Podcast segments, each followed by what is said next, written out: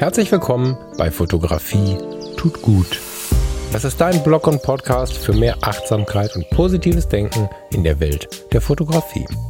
Und wenn du magst, gern auch für mehr Achtsamkeit und positives Denken durch die Fotografie. Ich bin der Falk und freue mich diebisch darauf, gemeinsam mit dir über den ein oder anderen Tellerrand zu blicken. Heute sind wir zwei mal nicht allein hier im Podcast, sondern ich habe noch den Benedikt mitgebracht. Der Benedikt, Benedikt Brecht, ist der Host des Podcasts Momente deiner Geschichte. Vielleicht kennst du ihn schon. Das ist ein junger Fotopodcast, ein total spannender Fotopodcast, wie ich finde. Und was ich besonders mag, ist, dass Benedikt sich auch mit auf einen Weg gemacht hat mit seinem Podcast und sich nicht in den Raum stellt und sagt, ich weiß, wie die Dinge laufen. Total spannend. Wir haben ein schönes Gespräch geführt. Es sind anderthalb Stunden zusammengekommen. Ich hoffe, du hast etwas zu trinken und etwas zu knabbern dabei und somit wünsche ich dir viel Spaß heute. Wenn du parallel ein bisschen schauen möchtest, worüber wir so sprechen, du findest seinen Podcast auf allen gängigen Podcast-Apps. Das ist der Podcast Momente deiner Geschichte. Du findest aber vor allen Dingen seine Webseite, also die Fotos, über die wir im Teil auch sprechen, auf der Webseite benediktbrecht.de. Findest du aber auch in den Show Notes. Jetzt viel Spaß mit der heutigen Sendung. Wir starten mal rein mit einer WhatsApp, die ich im Vorhinein von Ben bekommen habe und dann geht es auch direkt in die Aufnahme. Eine schöne Zeit, eine schöne Woche dir und bis bald. Wir hören uns Weihnachten wieder.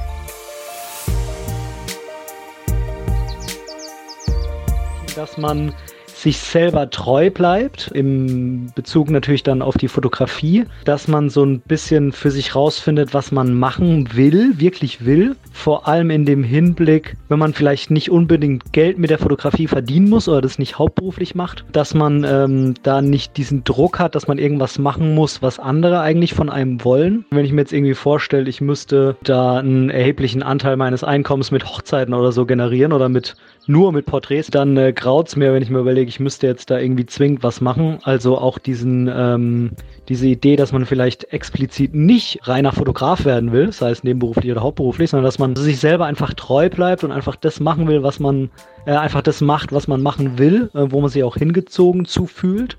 Das könnte man natürlich verbinden mit einer Frage, die ich mir immer wieder stelle ob ich mein Wechselobjektivsystem auch zu Fujifilm ändern soll von derzeit Canon, weil mich bei der immer dabei Kamera meine X100V da jetzt so gepackt hat und vorher die X100F. Und äh, halt damit dann auch diese Frage, ja, ob man vielleicht auch mit dem System so ein bisschen seinem, seiner eigenen Fotografie näher kommen kann. Und vielleicht noch als weiteren Gedankenanstoß, ich habe einfach in Schweden sehr viele Dinge fotografiert wie Sehenswürdigkeiten und sowas. Die Bilder sind, denke ich, ganz gut. Das sind jetzt keine schlechten Touri-Bilder, aber das ist jetzt nicht so die Art von Fotografie, wie ich sie gern mache. Ich mache eher sowas, ja schon emotionaleres, aber eher sowas Reportagemäßiges und mir gefallen zum Beispiel auch die Bilder, die ich jetzt irgendwie, wo ich mit meinem Papa da allein im Wald oder bei so einem Bootsleger unterwegs war, die gefallen mir viel besser, obwohl die jetzt halt im ersten Moment nicht so wow sind, weil sie halt jetzt nicht irgendwie das Wahrzeichen von Malmö oder so zeigen, sondern weil ich die Bilder einfach toll finde. Auf jeden Fall habe ich das Gefühl, dass ich damit irgendwie meinem eigenen Stil näher komme.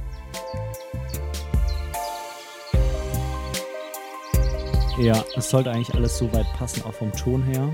Der ist jetzt irgendwie auf minus 20 Dezibel, aber ich lache ja auch nicht oder so, von daher, das passt dann, denke ich. Ich glaube nicht, dass du dir große Sorgen um den Ton machen musst. Ich habe mich nämlich gemütlicherweise fürs Wohnzimmer entschieden. Hier hüpfen die Hunde durchs Bild, also durch den Ton. Ähm, vergiss das mit ja. dem Ton. Den habe ich schon versaut. Ach Quatsch. Ja, hast du gehört? Ja. Das war der Hundehub. Das Atmo. Das war der, Atmo. genau, der Hundehubschrauber. Ja, ge geil, dass du da bist. Wir fangen einfach an. Das ist jetzt schon die Sendung. Das finde ich gut. Ich freue mich, ja. Total gut, dass das geklappt hat und dass wir jetzt, nachdem ich ja bei dir äh, die Sendezeit gesprengt habe, wir mal versuchen, innerhalb der Sendezeit zu bleiben. mal gucken. Ja. Ja, die, ähm, die WhatsApp, die ich da zugegebenermaßen ein bisschen zurechtgeschnippelt habe, die äh, haben wir jetzt alle nochmal gehört. Ich fand das ganz geil, weil du damit total auf äh, tatsächlich allen Ebenen so ein bisschen meine Gedankenwelt triffst. Und würde da gern mit dir noch so ein bisschen, warte, ich muss dein Gesicht noch wegmachen, sonst nickst du und die Hörer sehen es nicht so. Jetzt sehe ich dich nicht mehr. Du hast da total meine, meine Erlebniswelt getroffen und deswegen äh, freue ich mich jetzt mega auf die Sendung. Ich habe diese, diese WhatsApp, die wir gerade alle gehört haben, mal auf drei so Erlebnisbereiche versucht einzudampfen oder auf drei Themenbereiche einzudampfen. Angefangen, die Überschrift über all dem ist ja irgendwie sich selbst treu bleiben. Das ist natürlich bei Fotografie tut gut sowieso ein total lautes Thema. Mhm. Und so den ersten Bereich, da hast du aufgemacht, lass uns über die Perspektive sprechen, wenn man sein Geld nicht unbedingt mit der Fotografie verdienen muss. Also das sich selbst treu bleiben, belichten unter der Situation, dass man vielleicht nicht unbedingt damit sein Geld verdienen muss. Beziehungsweise später hast du eine, eine weitere Frage gestellt, die sehr gut dazu passt. Muss man 100% People- oder Hochzeitsfotograf sein? Oder noch weiter gedacht, muss man überhaupt 100% Fotografie machen? Also da würde ich gerne noch so ein bisschen deine Gedanken mal zu hören. Das finde ich geil. Nimm uns da mal mit mhm. in deine Welt und dann äh, glaube ich, bin ich gespannt, was wir da zusammen so draus machen. Erzähl mal.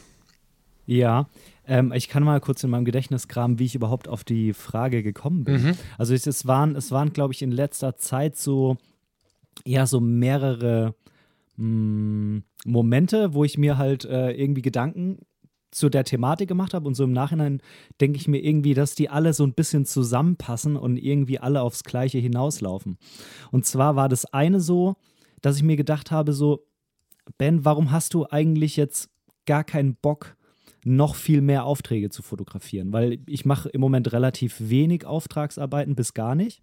Mhm. Das liegt, wie ich dann so für mich rausgefunden habe, natürlich zum einen daran, dass ich halt Vollzeit im Moment noch bis äh, 2023 Soldat bin. Also da habe ich eh mal Minimum eine 41-Stunden-Woche, oft auch noch mehr. Mhm. Und äh, dann gerade auch mit Frau, Katzen, jetzt auch noch kleinem Kind zu Hause, da ist halt auch einfach ehrlich gesagt kaum Zeit da. Das muss man natürlich dazu sagen. Also ich habe äh, da wenig Zeit, auch mit Podcast, mit Sport und so weiter, die ich dir jetzt irgendwie noch für Aufträge aufbringen könnte. Mhm. Dann habe ich aber überlegt, na gut, okay, aber du hast jetzt auch gar nicht den Druck, das zu machen, weil du jetzt halt keine Geldprobleme hast oder nicht den, den Druck hast, einen Anteil von deinem Einkommen damit halt abzudecken.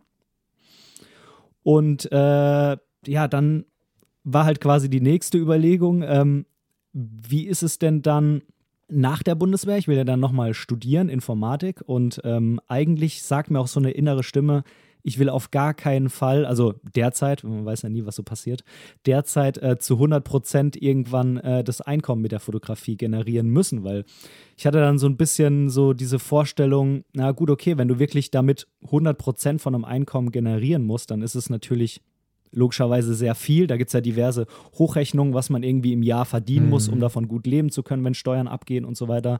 Da gibt es ja Hochrechnungen bis über 100.000 Euro, wenn du dann natürlich da die ganzen Ausgaben abziehst und äh, irgendwann dann mal bei deinem normalen Einkommen angekommen ist, was natürlich ein Bruchteil davon ist.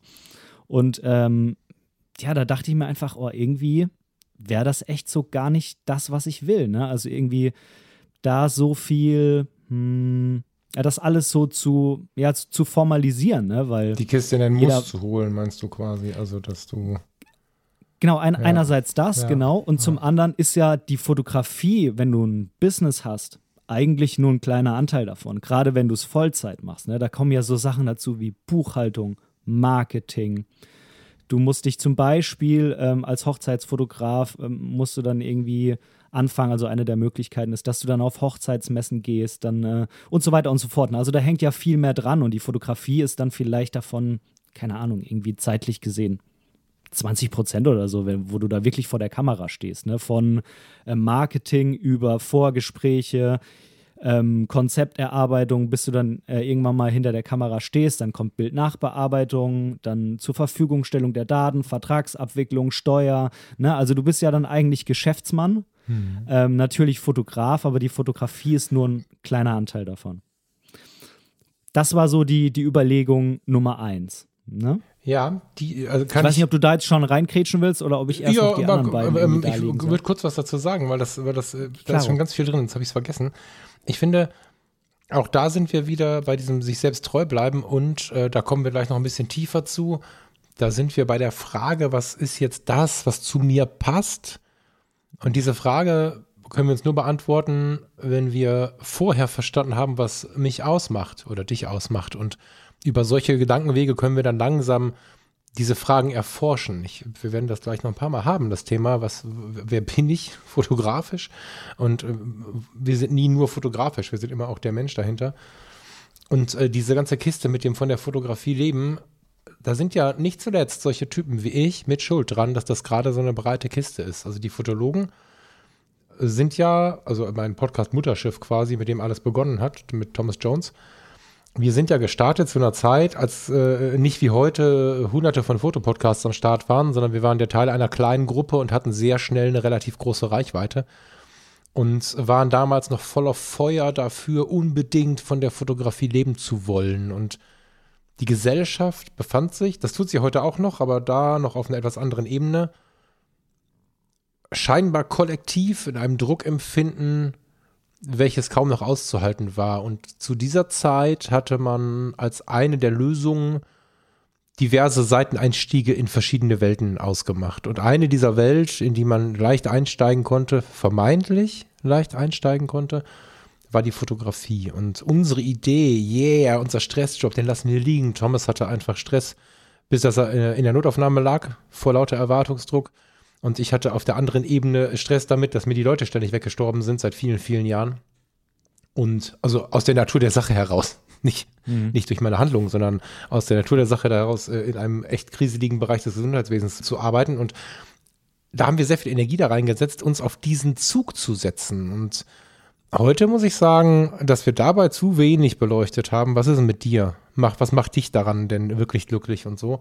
Und ähm, ich bin ja dann relativ schnell ähm, auch wieder von diesem Zug abgestiegen, weil ich einfach gemerkt habe, dass das nicht die Lösung ist. Also oftmals haben wir in einer druckvollen Situation das Gefühl oder die Idee einer Lösung, haben sie aber nicht komplett beleuchtet. Und wenn du für die Fotografie so ein bisschen lebst, wenn du sie liebst, und damit meine ich nicht, dass du jede Woche fotografieren gehst. Vielleicht kannst du gar nicht fotografieren. Ich kenne Menschen, die können gar nicht fotografieren, deren Bilder würde ich jetzt nicht als fotografisch gut betrachten und trotzdem mhm. leben die für die Fotografie, kennen jeden Bildband, kennen jeden Fotografen. Also es gibt ja verschiedene Ebenen. Ne? Und wenn du das tust und eine gewisse Leidenschaft mitbringst, dann kann die natürlich sehr schnell verloren gehen, weil du als hauptberuflicher Fotograf ganz viele Dinge nicht so machen kannst, wenn du zu 100 Prozent arbeiten möchtest. Es gibt Ausnahmen im Land, wo einfach die Fotografendichte so dünn ist oder wo einfach so viele potenzielle Kunden da sind, ähm, als dass du mit deiner Nische, mit deinem Stil, mit deiner Idee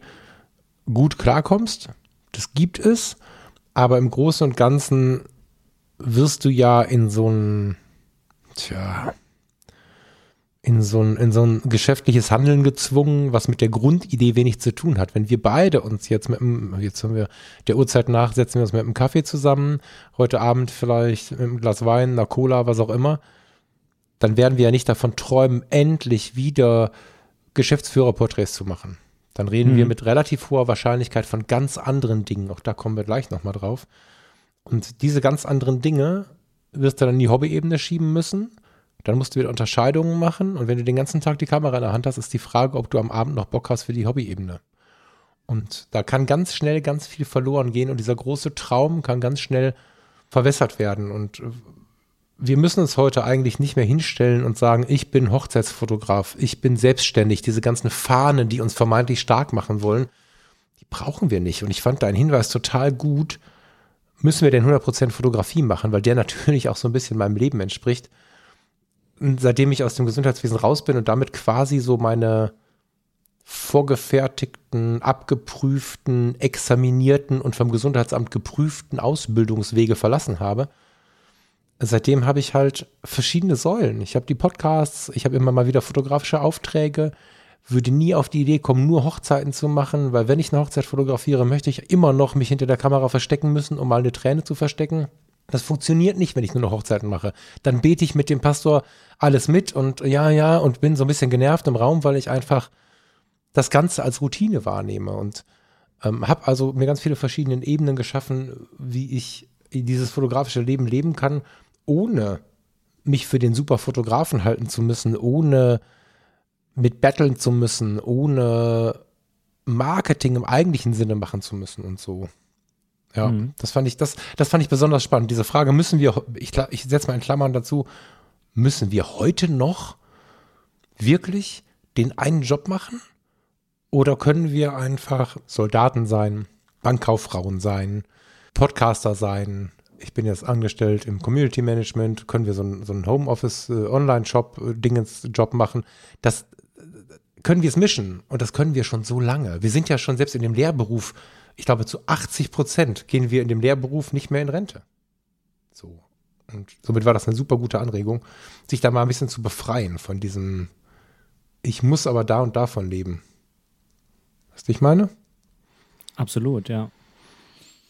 Ja, also ich, ich für mich merke halt auch, wenn ich irgendwie ein Porträt-Shooting mache oder eine Hochzeit oder so, dann bin ich danach halt auch echt fertig. Ne? Ich bin dann richtig hm. müde, weil, weil ich merke auch, dass ich da halt einfach so für brenne, dass da ganz viel ähm, Energie von mir und geraubt wäre jetzt negativ. Das ist, das ist ja gar nicht so. Ne? Ich mache das ja freiwillig, ich mache das ja gerne, aber ähm, es kostet mich unheimlich viel Energie, mhm. weil ich da halt auch voll drin bin, genau. voll in dem Moment und, und ich will da gute Bilder machen und ich will Ideen haben, weißt du? Und ich, ich weiß auch nicht, wie das wäre, wenn ich das quasi hauptberuflich machen würde. Ob ich dann in so eine Routine kommen würde, wie du vorhin schon gesagt hast. Das fände ich aus der jetzigen Sicht halt sehr, sehr traurig weil ich das eigentlich toll finde, dass mich das so packt und so begeistert und so ähm, berührt. Mhm. Oder ist es halt so, dass ich mich dann halt quasi kaputt mache, weil ich diese, diesen erheblichen Energieaufwand, sage ich mal, den ich da jedes Mal für brauche, dann äh, irgendwann einfach nicht mehr aufbringen kann. Ja, oder noch schlimmer, du verlierst ihn.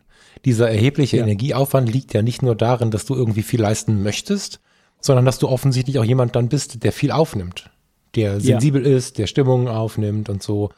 Und wenn du mit dem mit dieser Energie an eine Hochzeit rangehst, bringst du ja was mit, was, und das ist nicht böse gemeint, viele Kolleginnen und Kollegen nicht haben, weil es in ihnen äh, nicht so sehr steckt. Das ist nicht schlimm. Handwerklich können die trotzdem super sein.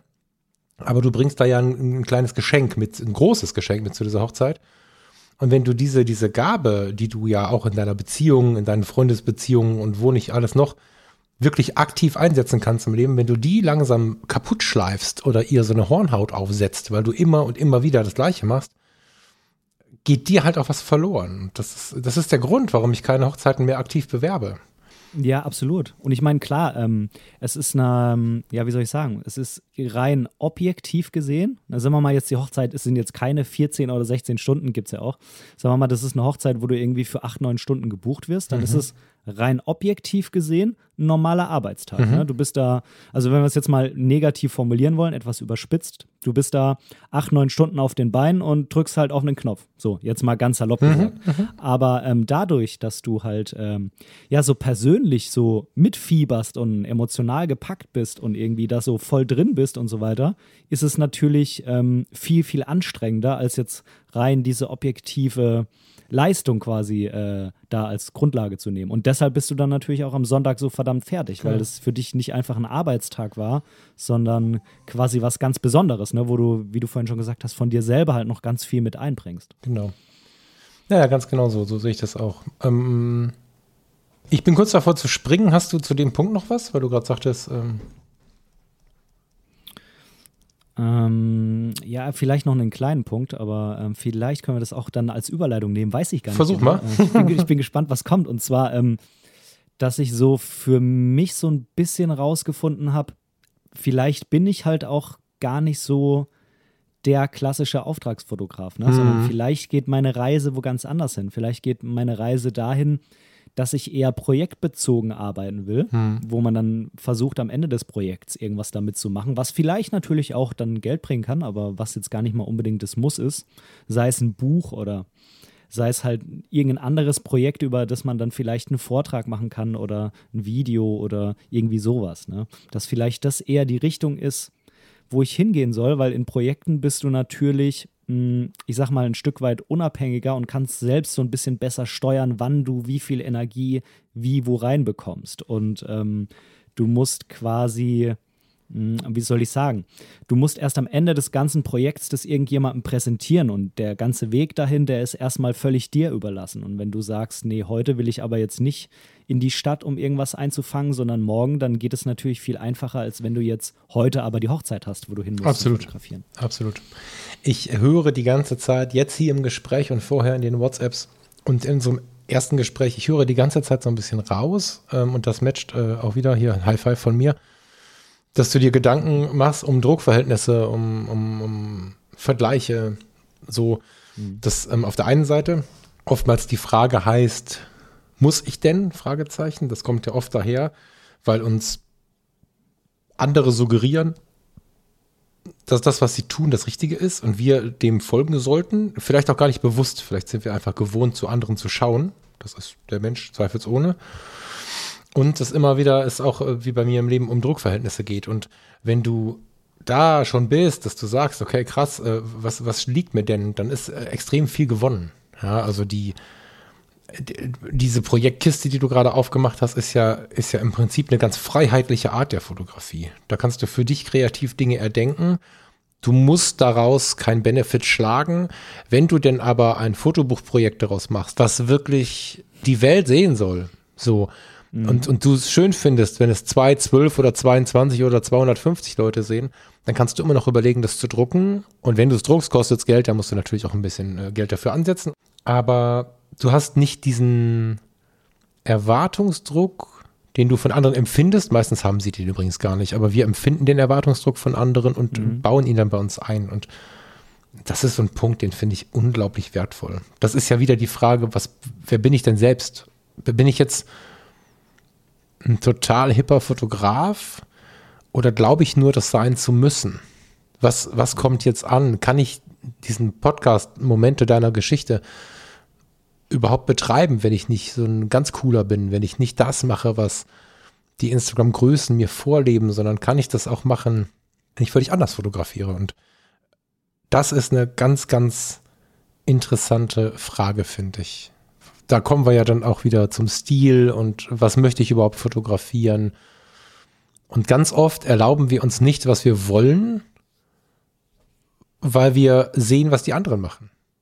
Es gibt ganz viele Sachen, die finden wir per se erstmal uncool und haben auch ganz viele Glaubenssätze davon in uns und wissen gar nicht, wie wenig die von uns selbst kommen. Und äh, deswegen feiere ich solche Worte, wie du sie gerade bringst. Hast du, hast du ein Beispiel, wo du sagen könntest, okay, ähm, ich habe irgendwo mal bemerkt, an irgendeinem Punkt bemerkt, dass die, ähm, diese uncoole Art der Fotografie, ich nenne das jetzt einfach mal so, die ich jetzt nicht bei Instagram ganz oben finde, dass diese mir jetzt gerade mal mehr Spaß gemacht hat, als äh, das nächste Bohem-Porträt zu machen? Ähm, ja, nicht so ganz direkt, aber vielleicht so ein bisschen die Herangehensweise. Und zwar ähm, ich habe es halt immer auf Instagram gesehen, dass äh, viele, die mehrere Genres fotografieren, das quasi in verschiedene Kanäle dann reinpacken, weil sie sagen, ich will irgendwie, dass mein Stream relativ clear ist und das ist auch nicht negativ gemeint. Ich glaube schon, dass wenn dein Ziel ist, möglichst viele Follower zu generieren, dann schaffst du das schon am besten, wenn du ähm, irgendwie nur ein Genre hast und da immer einen ähnlichen Bildstil und ähm, ne, so und so weiter und so fort. Also ich glaube schon, dass es, wenn das Ziel ist, möglichst viele Follower zu bekommen, dass es dann ein wichtiger Schritt ist. Aber ich für mich hatte irgendwann halt äh, drei Instagram-Kanäle für Street, für Landschaft und für Porträt und Hochzeiten und habe mir irgendwie gesagt, ey, die kannst du einmal zeitlich gar nicht alle bespielen, wirklich. Da liegt dann irgendwie immer irgendwas wochenlang brach. Und äh, zum anderen bin ich so auch nicht. Ne? Also ich, ich bin auch nicht so, dass ich jetzt sage, ich bin nur Porträtfotograf. Bin ich nicht. Und alle schreien immer, ja, aber eigentlich, wenn du gut sein willst, musst du dich spezialisieren. Ne? Sagen ja viele immer, aber bin ich nicht. Klar, du magst vielleicht irgendwo deutlich besser werden, wenn du nur das eine machst, aber so bin ich halt nicht. Und deshalb hatte ich dann irgendwann mal entschieden, okay, ich mache jetzt einfach nur noch einen Instagram-Kanal und dann gibt es eben mal irgendwie jetzt drei, vier, fünf Hochzeitsbilder und dann gibt es eben mal wieder drei, vier, fünf Streetbilder und so weiter und so fort. Und äh, ich habe jetzt nicht das Gefühl, dass das irgendwie bei den, äh, bei denen, die mir da folgen und bei denen, mit denen ich auch öfter mal irgendwie schreibe und so weiter, dass es da negativ ankommt, weißt du? Naja, genau, das ist es ja. Was empfehlen einem andere Leute und was ja. ist genau das, was ich möchte? Wenn ich jetzt, hm, wir nehmen mal ein Beispiel aus der Medienbranche. Ja. Dieter Bohlen ist zumindest fürs Erste bei RTL raus. Der stand übrigens letztens vor mir am Gemüseregal. Das habe ich äh, in deiner Story gesehen. Wahrscheinlich fällt er mir deswegen jetzt auch gerade auf. Ich habe mich gerade gefragt, wie komme ich jetzt auf Dieter Bohlen? Aber stimmt, das habe ich in deiner Story gesehen. ja, ja, der, der wohnt hier irgendwie drei Dörfer weiter. Den hast du sonst nie gesehen, weil er natürlich viel unterwegs war. Ja. Aber da war er drin. Du hast ihn eigentlich auch nicht erkannt mit Maske. Äh, er war auch ganz normal angezogen, so irgendwie. Aber er hat kurz sportlich. gesungen. ja, nee, er hat halt mit der Verkäuferin gesprochen. Ah, ja. Und die Stimme, die, also die würde ich halt wahrscheinlich unter ja. zwei Millionen Stimmen ja, erkennen. Ja, ja, voll. Nun, Dieter Bohlen ist ja zumindest bei Deutschland sucht den Superstar raus. Ich überlege noch, ob das ein dickes Comeback gibt und das ein toller Coup war, um die, aber es ist jetzt nicht wichtig. Er ist raus. Und der hat ja. so eine immense Followerzahl. Ich habe mich jetzt nicht vorbereitet und habe nicht nachgeguckt. Das können wir jetzt noch mal eben on the run machen. Dieter Bohr, ich habe kein Instagram offen. Hast du Instagram offen zufällig? Ja, warte mal, ich guck mal kurz nach. Schauen wir mal hier. Gehen wir mal den Dieter ein. Ja, der hat 1,6 Millionen im Moment gerade. Da fällt mir fast der Kaffee aus dem Mund. So, wenn du, wenn du, wenn du mit dieser Followerzahl, das hat er ja direkt danach sehr viel betrieben, irgendwelche Joghurt bewirbst. Ich habe gedacht, ja. um Gottes Willen, was machst du da? Aber wenn du dann dich plötzlich hinstellst und sagst, das hier ist der neue Almigurt, ich habe keine Ahnung, was er da alles gemacht hat. Und ich glaube, Almigurt war nicht dabei, deswegen nenne ich jetzt das Beispiel, aber dann kannst du damit wirklich Bargeld verdienen. Damit mhm. bekommst du Geld. Aber es sind siebenstellige Followerzahlen. Und wenn du so viele Follower hast, hast du auch immer genug dabei, die äh, dir sagen, dass wenn du traurig bist, sie dich gerne trösten wollen. Das liegt an der hohen Zahl. Du und ich wollen aber wahrscheinlich eigentlich keinen Almigurt bewerben oder wen auch immer, sondern wir sollten uns äh, oder jeder und jede, die hier zuhören, auch da fragen, wann sind wir uns denn selbst treu? Weil hohe Followerzahlen können auch sehr kühl sein. Ich habe neulich mit einem lieben Menschen gesprochen, der eine hoch fünfstellige Followerzahl hat. Ich weiß nicht ganz genau, ich glaube 75.000 oder so. Mhm. Der mich gefragt hat, was denn so an, an Input kommt von Seite der, der Follower. Und ich sagte, na, ich habe echt Mühe. Also es ist nicht negativ gemeint, Mühe kann auch was Positives sein. Ich habe echt Mühe, alles zu beantworten und mit den Leuten, ähm, ich sag mal, dementsprechend, was da reinkommt, in die Kommunikation zu gehen. Wenn mir jemand ausgedruckte, also wenn ich es ausdrucken würde, vier Seiten DIN A4 schreibt, dann ist es echt schwer, dem gerecht zu werden. Und mhm. ähm, dass es dennoch aber eine sehr hohe Motivation ist, dass ich aber Sorge hätte, bei seiner Followerzahl das nicht mehr zu packen. Dann kam drei Tage nichts und äh, das, was jetzt kommt, hat nichts damit zu tun, dass ich ein toller Typ bin, sondern da geht es nur um die Follower-Typen. Da sagt er, ich höre einmal im Monat was. Und okay. ähm, das ist halt dann wieder die große Frage. Da geht es nicht um den coolen Falk, Haufen drauf gemacht, sondern es geht darum, dass du, wenn du alles gleich hast, alles ähnlich hast, alles durchkonzipiert hast und komplett Bilder machst, wie sie der Allgemeinheit gefallen hast, hast du ganz viele Menschen dabei, die dich im Stream haben, weil sie dich bei irgendwem gesehen haben, cool finden und gar kein Verhältnis zu dir haben. Und so wie du gerade von deiner Hochzeitsfotografie gesprochen hast, bist du eher jemand, zu dem man ein Verhältnis haben sollte. Wo die Follower warme Follower sein sollten und so. Und dann zu mischen ist wieder total schlau. Dann siehst du zwar in der Zahl nicht viel, bei mir ist ja auch nichts los. Kannst du gucken, ich habe es gerade nicht offen. 2,5 oder was habe ich? Äh, ich, nee, also so war es halt irgendwie. Und ähm, dann hast du trotzdem Leute, die bei dir sind. Du hast eine Community, die sich auch darum schert, was bei dir passiert und die es wichtig findet, was bei dir passiert. Und du kannst total du selbst sein. Ja, ja, absolut. Also ich, ich glaube, es, es, kommt halt auch immer darauf an, was das Ziel ist. Ne? Genau. Also ich meine, manche, manche bei Instagram, die, ähm, die verdienen halt damit ihr Geld, dass sie halt viele Follower haben genau. und dann halt Dinge bewerben. Genau wie du gesagt hast. Aber das ist, wäre zum Beispiel niemals mein Ziel. Ne? Also mein, mein Ziel wäre nie so Geld zu verdienen. Mein, mein Ziel wäre halt, äh, oder mein Ziel ist es, äh, ganz klar, irgendwie eine Community zu schaffen, mit der man auch irgendwas anfangen kann und äh, nicht, dass ich jetzt dadurch irgendwie was anfange, dass ich besonders hohe Zahlen habe und das dann ausspiele.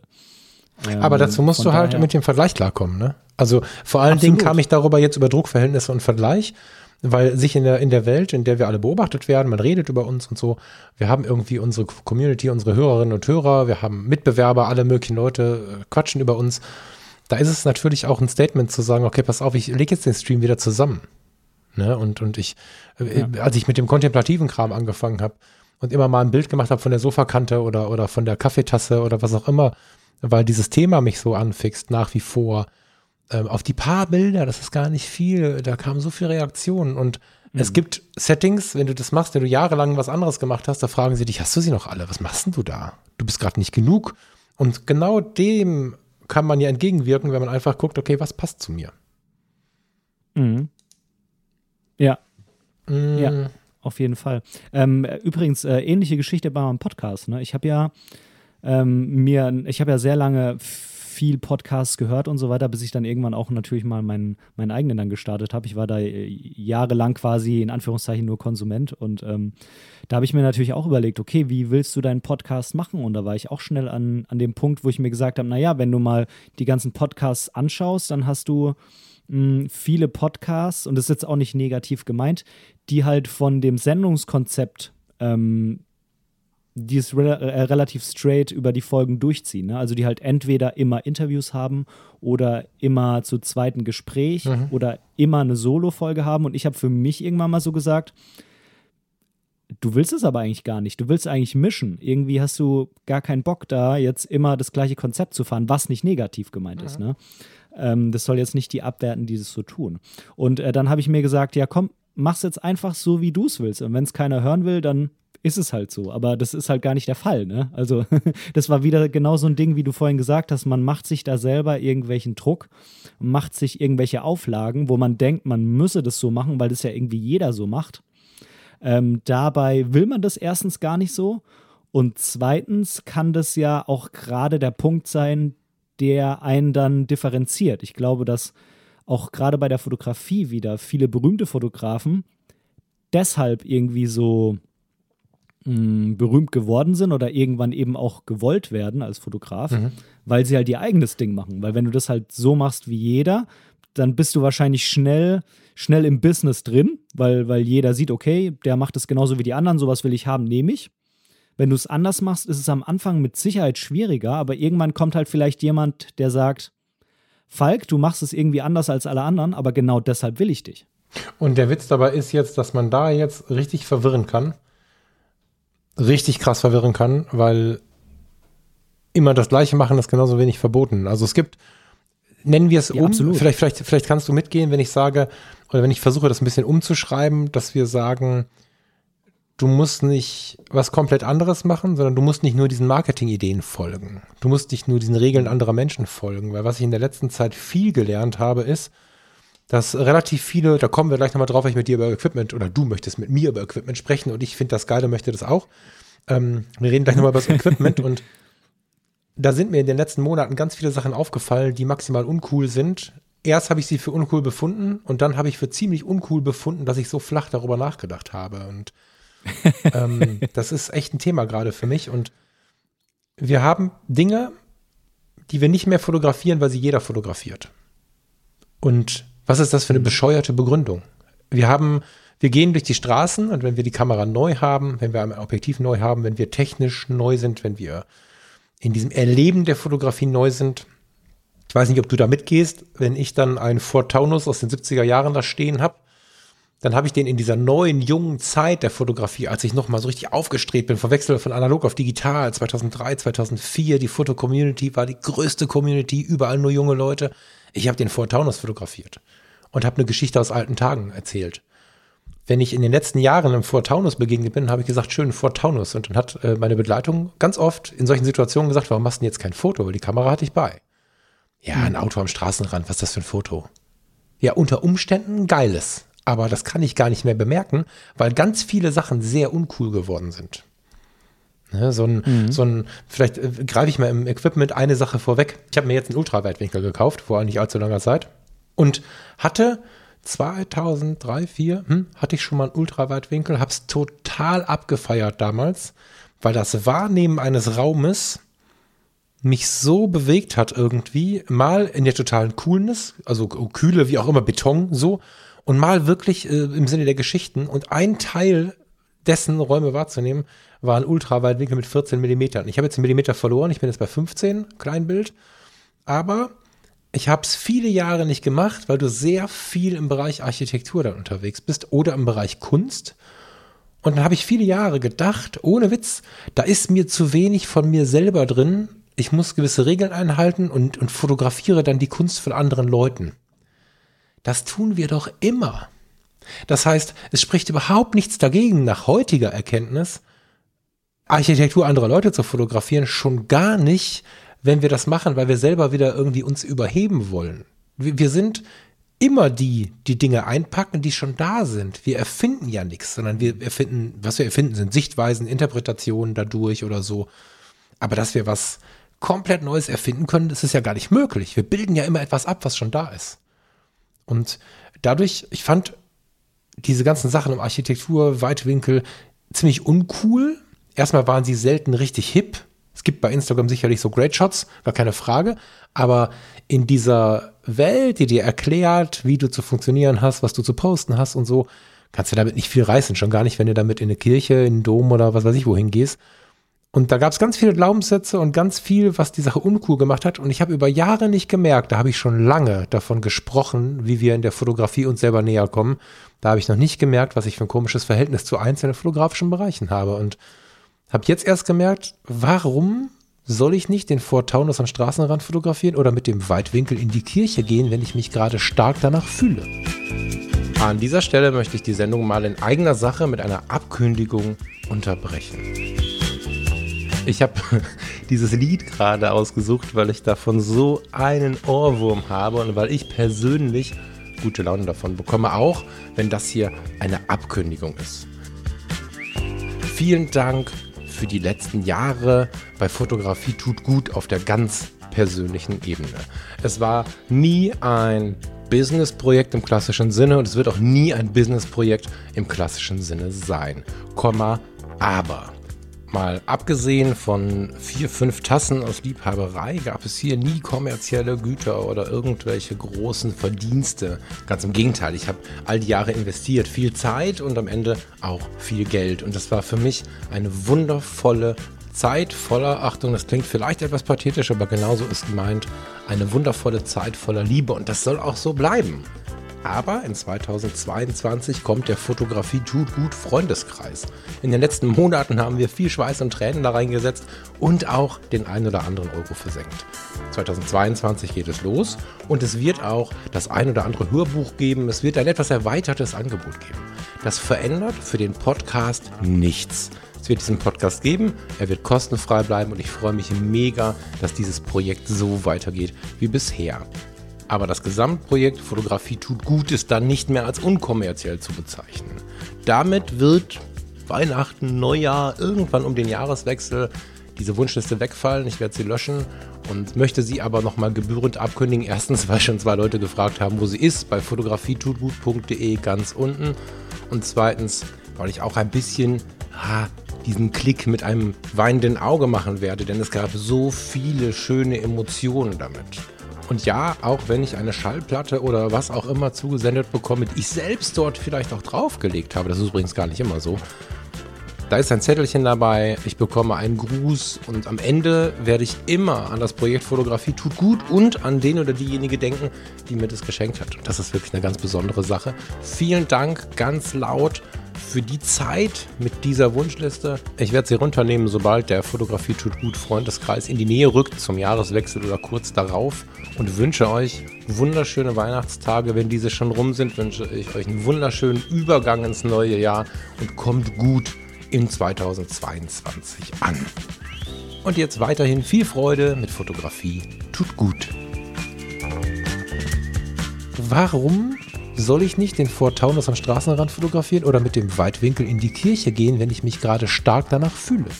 Dass man einfach so ein bisschen versucht, auf sich selber zu hören, wenn es darum geht, was man fotografiert und vielleicht auch ein bisschen für sich selber rausfindet, warum fotografiere ich eigentlich? Ich habe diese Frage mal vor Monaten gehört und dachte mir, ja, warum fotografierst du eigentlich? Mhm. Macht halt Spaß so und äh, du willst halt vielleicht ein bisschen Kohle damit verdienen und fertig. Ich habe die so beiseite geschoben und die kam jetzt gerade ähm, bei den ganzen Überlegungen nochmal mit hoch. Ne? Also dieses, warum fotografierst du eigentlich? Warum fotografierst du denn? Die, der, ja, das äh, ist tatsächlich eine sehr gute Frage. Ähm, äh, die ist noch so ein bisschen bei mir im Prozess drin und das ist, glaube ich, auch wirklich nicht einfach zu beantworten. Aber ich glaube, das sind verschiedene Gründe. Es ist für mich ist ähm, ist äh, die Kamera oder die Fotografie auf jeden Fall eine Möglichkeit, mich irgendwie mit der Außenwelt zu verbinden. Also ich bin ohne Kamera deutlich weniger achtsam als mit. Mhm. Ähm, die Kamera ist für mich auch oft ein Grund, irgendwo hinzufahren oder ähm, rauszugehen, was nicht heißt, dass ich jetzt total depressiv im Bett sonst liege, aber ähm, du weißt, wie es ist. Oft könnte man, aber irgendwie hat man dann doch keinen Bock. Mhm. Ja. Und ganz oft habe ich mich auch bei dem Satz ertappt, und das fand ich irgendwie extrem spannend, als ich drüber nachgedacht habe. Ich habe mich bei dem Satz ertappt, Punkt, Punkt, Punkt, das würde ich auch unbedingt gerne mal fotografieren. Und ich glaube, hinter dem Satz steckt noch viel mehr. Natürlich würde ich das gerne fotografieren und vielleicht demjenigen auch ein Foto geben oder es anderen zeigen auf Instagram oder so. Aber ich glaube, hinter der Überlegung steckt viel mehr. Ich glaube, dahinter steckt, dass ich das auch gerne erleben würde. Aber ohne Kamera würde mir quasi so der letzte, so das letzte Zündlein an der Waage fehlen, um zu sagen, ich mach's. Weißt du, was ich meine? Total. Die, die, die Fotografie ist so ein bisschen so eine Erlebnis-Erlaubnismaschine. Finde ich. Genau, genau, ja, genau, genau, genau. Du hast, du hast einen mhm. Grund. Ähm, ich persönlich brauche manchmal ein bisschen zu viel ein Warum. Das denke ich schon, dass das manchen Leuten vielleicht auch zu viel ist. Ich habe ja sogar ein Warum, warum ich jetzt gerade auf der linken oder auf der rechten Straßenseite gehe. Also da ist manchmal definitiv auch ähm, für den einen oder die andere eine Spur zu weit und da kann ja auch keinem böse sein. Aber ein Warum zu haben, ähm, dann doch mal, weiß ich nicht, zum Beispiel jetzt bei uns im Ruhrgebiet die Halde Haniel zu besteigen und oben zu stehen und das Ruhrgebiet von da oben anzuschauen. Oder mhm. doch mal nochmal zum, zur Zeche Zollverein zu fahren oder was weiß ich, ja, das, da, da gibt es ganz viel, also Fotografie hat unglaublich viel mit Erleben zu tun, aber auch da wieder die Frage, wie viel hat es noch mit Erleben zu tun, wenn wir es nach der Marketing Nummer eins machen? Ich habe mhm. in, oh je, Dominika, glaube ich, war es, ein, karibische, ein karibischer Inselstaat, da habe ich etwas erlebt, was mich zutiefst geschockt hat. Es gibt dort einen Wasserfall, den Namen habe ich vergessen, der ist aber wirklich auch jetzt nicht relevant, weil ich möchte ja nicht auch noch bewerben. Äh, mhm. Wasserfälle haben ja bei Instagram eine gewisse Wertigkeit. Mhm. Und ich habe, als ich für uns eine, einen Ausflug gebucht habe, in dem Punkt überhaupt nicht aufgepasst. Wir hatten Kochkurse mit vier Leuten. Wir hatten ganz viele tolle Sachen gemacht, die uns den Leuten näher gebracht haben. An diesem Tag habe ich auch Wasserfallklick. Erklärt vielleicht auch, warum das bei Instagram so relevant ist. Und dann sind wir mit drei Bussen losgefahren, wo ich schon geschockt war. Ich denke, Sekunde mal kurz, mit 150 Leuten in den Regenwald? Wie, wie soll das gehen? Naja, dann saß ich in dem Bus. Ich meine, was soll ich machen? Ne? Also habe ich das Beste draus gemacht und mir auf der Busfahrt diese karibische Welt angeschaut, weil du auf diesen Fahrten ja auch durch die Dörfer kommst und so. Das war schon spannend. Irgendwann haben wir diese drei Busse irgendwo an den Straßenrand gestellt und sind so einen Weg lang gelaufen. Mit 150 Leuten. Und ich bin im Regenwald unterwegs, wir sind im Regenwald unterwegs und eigentlich möchte ich stehen bleiben und kurz eine Runde weinen, weil ich die nächsten 50 Kilometer nach rechts und die nächsten 300 Kilometer nach links weiß, dass da nichts ist außer der ursprüngliche Regenwald. Tiere, die ich noch nie gesehen und nie gehört habe. Ich bin voller Gänsehaut in einer total krassen Welt und in Zweierreihen hinter und vor mir 148 andere Menschen. Ach, Am Ende des Weges, es gab ein Ende, also irgendwann kamen uns wieder Leute entgegen. Ich denke, was ist denn jetzt passiert? Gab es so ein, so ein Balkon oder so, also wie eine halbe Brücke sah das aus, die am Ende nur eine runde Wurst hatte, da konnte man dann quasi wenden, mit Blick auf den Wasserfall. Und dann stand am Anfang von der Brücke, wo du noch nicht sehen konntest, äh, gleich ist es soweit, in fünf verschiedenen Sprachen, ähm, mach schon mal Handy klar, so ungefähr. Und ich denke, was, was, was, wie, was, Handy, Kamera, was ist hier? Dann sind wir auf diese Brücke gegangen, haben ein Foto gemacht und sind wieder gegangen. Und das ist halt immer die Frage. Möchte ich so erleben, wie man es mir empfiehlt, um die Follower zu generieren, um auch diesen Wasserfall zu haben? Und gehe ich dafür diese Wege mit 148 anderen Leuten, zu denen ich aber null Verhältnis aufbauen konnte? Und während ich mit denen gelaufen bin, konnte ich den Wald nicht wahrnehmen ich habe ab und zu einen Affen schreien mhm. gehört und hatte eine totale Sehnsucht danach, das Ganze mir in Ruhe anzuschauen. Und da, da passt das ganz gut, äh, das zu hinterfragen. Und auf der anderen Seite haben wir, wenn wir das, diesen, diesen Erlebniswunsch, wenn wir den austreiben mit dieser Oberfrage, die du gestellt hast, sich selbst treu bleiben, dann hast du ja alle Chancen mit der Kamera in der Hand. Ich habe lange Jahre in meinem ja. Profil diesen Satz, den lege ich dir jetzt mal zuletzt hin, dann, dann gebe ich dir das Mikrofon zurück. In meinem Profil den Satz stehen gehabt von Joel Meyerowitz. Joel Meyerowitz. Eine Kamera zu tragen ist wie eine Freikarte für das Unerwartete. Und damit schenkt die Kamera dir ja quasi wirklich ein, ein Stück weit Leben, Erleben, Möglichkeiten, Zugänge zu Dingen. Voll. Definitiv. Also das ist auf jeden Fall einer der Punkte. Und der andere Punkt, der sich für mich so in letzter Zeit auch so rauskristallisiert hat. Und ich finde, das passt ganz, ganz, ganz gut zu dem Beispiel mit dem Wasserfall, was du eben mhm. gebracht hast. Ich wäre dann nämlich der Mensch, der dann in dem Moment versuchen würde, die Menschen mit dem Wasserfall im Hintergrund zu fotografieren, um anderen Menschen zu zeigen, was eigentlich auf der Welt los mhm. ist. Weißt du, das ist der zweite Punkt. Der eine ist, für mich ist die Kamera das Vehikel, dass ich irgendwas erlebe, dass ich rausgehe, dass ich was tue, dass ich Menschen kennenlerne und so weiter. Zum anderen habe ich aber dann diesen, diesen Drang, eine Geschichte zu erzählen Voll. und auf irgendwas vielleicht aufmerksam zu machen. Und es ist dann eben nicht dieser Wasserfall im Hintergrund, der bestimmt ganz schön ist, der aber halt auch schon zig Millionen Mal fotografiert wurde, sondern ich bin dann der Typ, der sagt, ja, aber ich bin ja hier und der Wasserfall ist da, aber wenn der Wasserfall alleine hier wäre, dann würde ich vielleicht auch den Wasserfall fotografieren, aber so ist es hier gerade nicht. Ich erlebe hier gerade was ganz anderes, sondern das sind diese ganzen mhm. Menschen, die alles zertrampeln, mich nerven oder sonst was. Gut, in dem Moment ist man selber auch so einer, aber ähm, du weißt, was ich meine. Also ja, man, ja, man versucht einen Schritt zurückzugehen und das ist dann wieder der andere Punkt, der mich so am Fotografieren reizt. Und das ist gerade wieder das, wo ich finde, was mich dann wieder so in Richtung Projektarbeit irgendwie zerrt, weißt du, wo ich dann, wo ich dann für mich sage, mh, hm, ich will lieber sowas erarbeiten über einen längeren Zeitraum. Und das ist ähm, auch einer der Punkte. Ich hatte ja mal kurz mit dir in der WhatsApp ähm, das ausgetauscht, dass ich in Schweden mhm. war. Äh, das habe ich ja auch im Podcast, habe ich auch eine Reihe drüber mhm. gemacht. Und ich habe da relativ viele mh, hm, Sehenswürdigkeiten fotografiert, was auch ganz cool war und sind teilweise, denke ich, auch ganz gute Bilder bei rausgekommen. Aber irgendwie war ich unzufrieden. Und äh, da ist natürlich auch immer dieser Druck da, ja, wenn du schon mal da bist, wenn du schon mal in Malmö bist, dann musst du auch diesen Turning Torso fotografieren, weil wer weiß, wann du noch mal in mhm. Malmö bist. Das sagen andere, das habe ich mir auch selber gesagt. Und äh, dann gab es ein zwei, drei Tage, wo ich irgendwie so ein bisschen mich nicht so gut gefühlt habe, ein bisschen erkältet oder sowas. Und dann habe ich äh, zu meinem Papa gesagt, du, können wir irgendwie heute vielleicht nicht so eine große Tour machen, sondern irgendwie nur hier so im Nahbereich um unser Sommerhäuschen rum. Da ist so ein Campingplatz in der Nähe, da sind so ein paar Ruderboote, da ist Natur. Und können wir nicht irgendwie einfach in der Nähe bleiben? Ich fühle mich nicht so gut und dann können wir da drei Stunden unterwegs sein und dann sind wir aber auch gleich wieder zu Hause. Und da habe ich dann, und das vielleicht so ein bisschen auch als äh, Überleitung zur Equipment-Frage. Dann, da hatte ich die Fujifilm X100V dabei. Das ist so ein bisschen meine immer dabei mhm. Kamera. Mhm. Und das ist die, die ich so in den Städtetouren eher weniger benutzt habe. Ich hatte da meistens die Canon mit dem großen 70-200, mit dem schweren äh, 2.8 2470 oder so weiter und so fort. Ne? Und äh, da hatte ich diese kleine Kamera dabei. Und da habe ich eher so, denke ich, das muss jetzt jeder für sich selber bewerten, wenn er sich die Bilder bei mir anschaut, anders fotografiert. Mhm. Ich habe eher versucht, Stimmung aufzunehmen. Ich habe eher versucht, Orte einzufangen. Ich habe Dinge fotografiert, die halt auf den ersten Blick, ja, eigentlich hätten überall entstanden können. Ich kann auch hier in Deutschland irgendwo zu einem Bootsanleger gehen und ein Boot fotografieren. Ja, den Turning Torso natürlich nicht. So, aber trotzdem finde ich die Bilder viel toller. Und ich habe mich halt gefragt, finde ich die Bilder toller, weil mir irgendwie der Tag mehr gegeben hat? Mhm finde ich die Bilder toller, weil ich sie mit einem anderen Kamerasystem gemacht habe? Oder sind die Bilder einfach toller, weil ich das fotografiert habe, ähm, was so meiner Art der Fotografie irgendwie näher kommt? Ich habe die Bilder gerade offen, zumindest die, die ich jetzt äh, spontan auf deiner Webseite gefunden habe. Mm. Also für mich fühlt sich das an wie so eine Rehabilitation zu einem selbst, weil du, was du gemacht hast, ist, du hast uns mit in die Erinnerung genommen. Und wir Fotografen haben ganz natürlich irgendeinen extrovertierten Teil in uns. Ich stelle immer wieder fest, dass der jetzt nicht darin besteht, dass ich mit 50 Leuten zusammenstehen muss.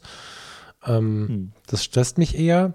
Aber dennoch wollen wir ja irgendwann oder haben wir eine Freude daran zu zeigen, was wir gemacht haben. Und nicht zuletzt ist in dieser, in diesem Anteil, also das ist so der klassische Blogger von vor 20 Jahren.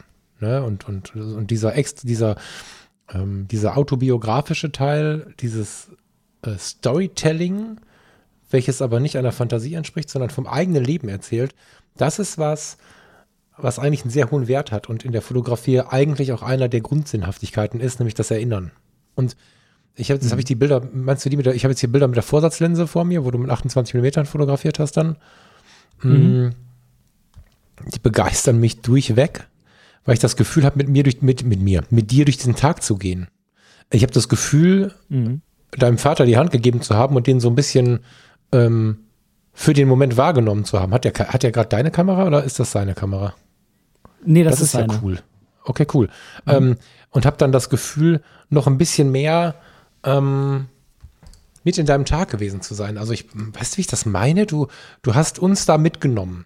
Und ich glaube, das ist einer mhm. der ganz, ganz großen Wertigkeiten. Und die Frage ist, wie intensiv ist man dabei? Man kann natürlich, bevor das jemand falsch versteht, das Business Fotografie einfach als Business leben. Und um mich herum stehen auch Menschen, die das genauso tun. Nach allen Regeln der Kunst, um ein, äh, daraus etwas zu generieren und so.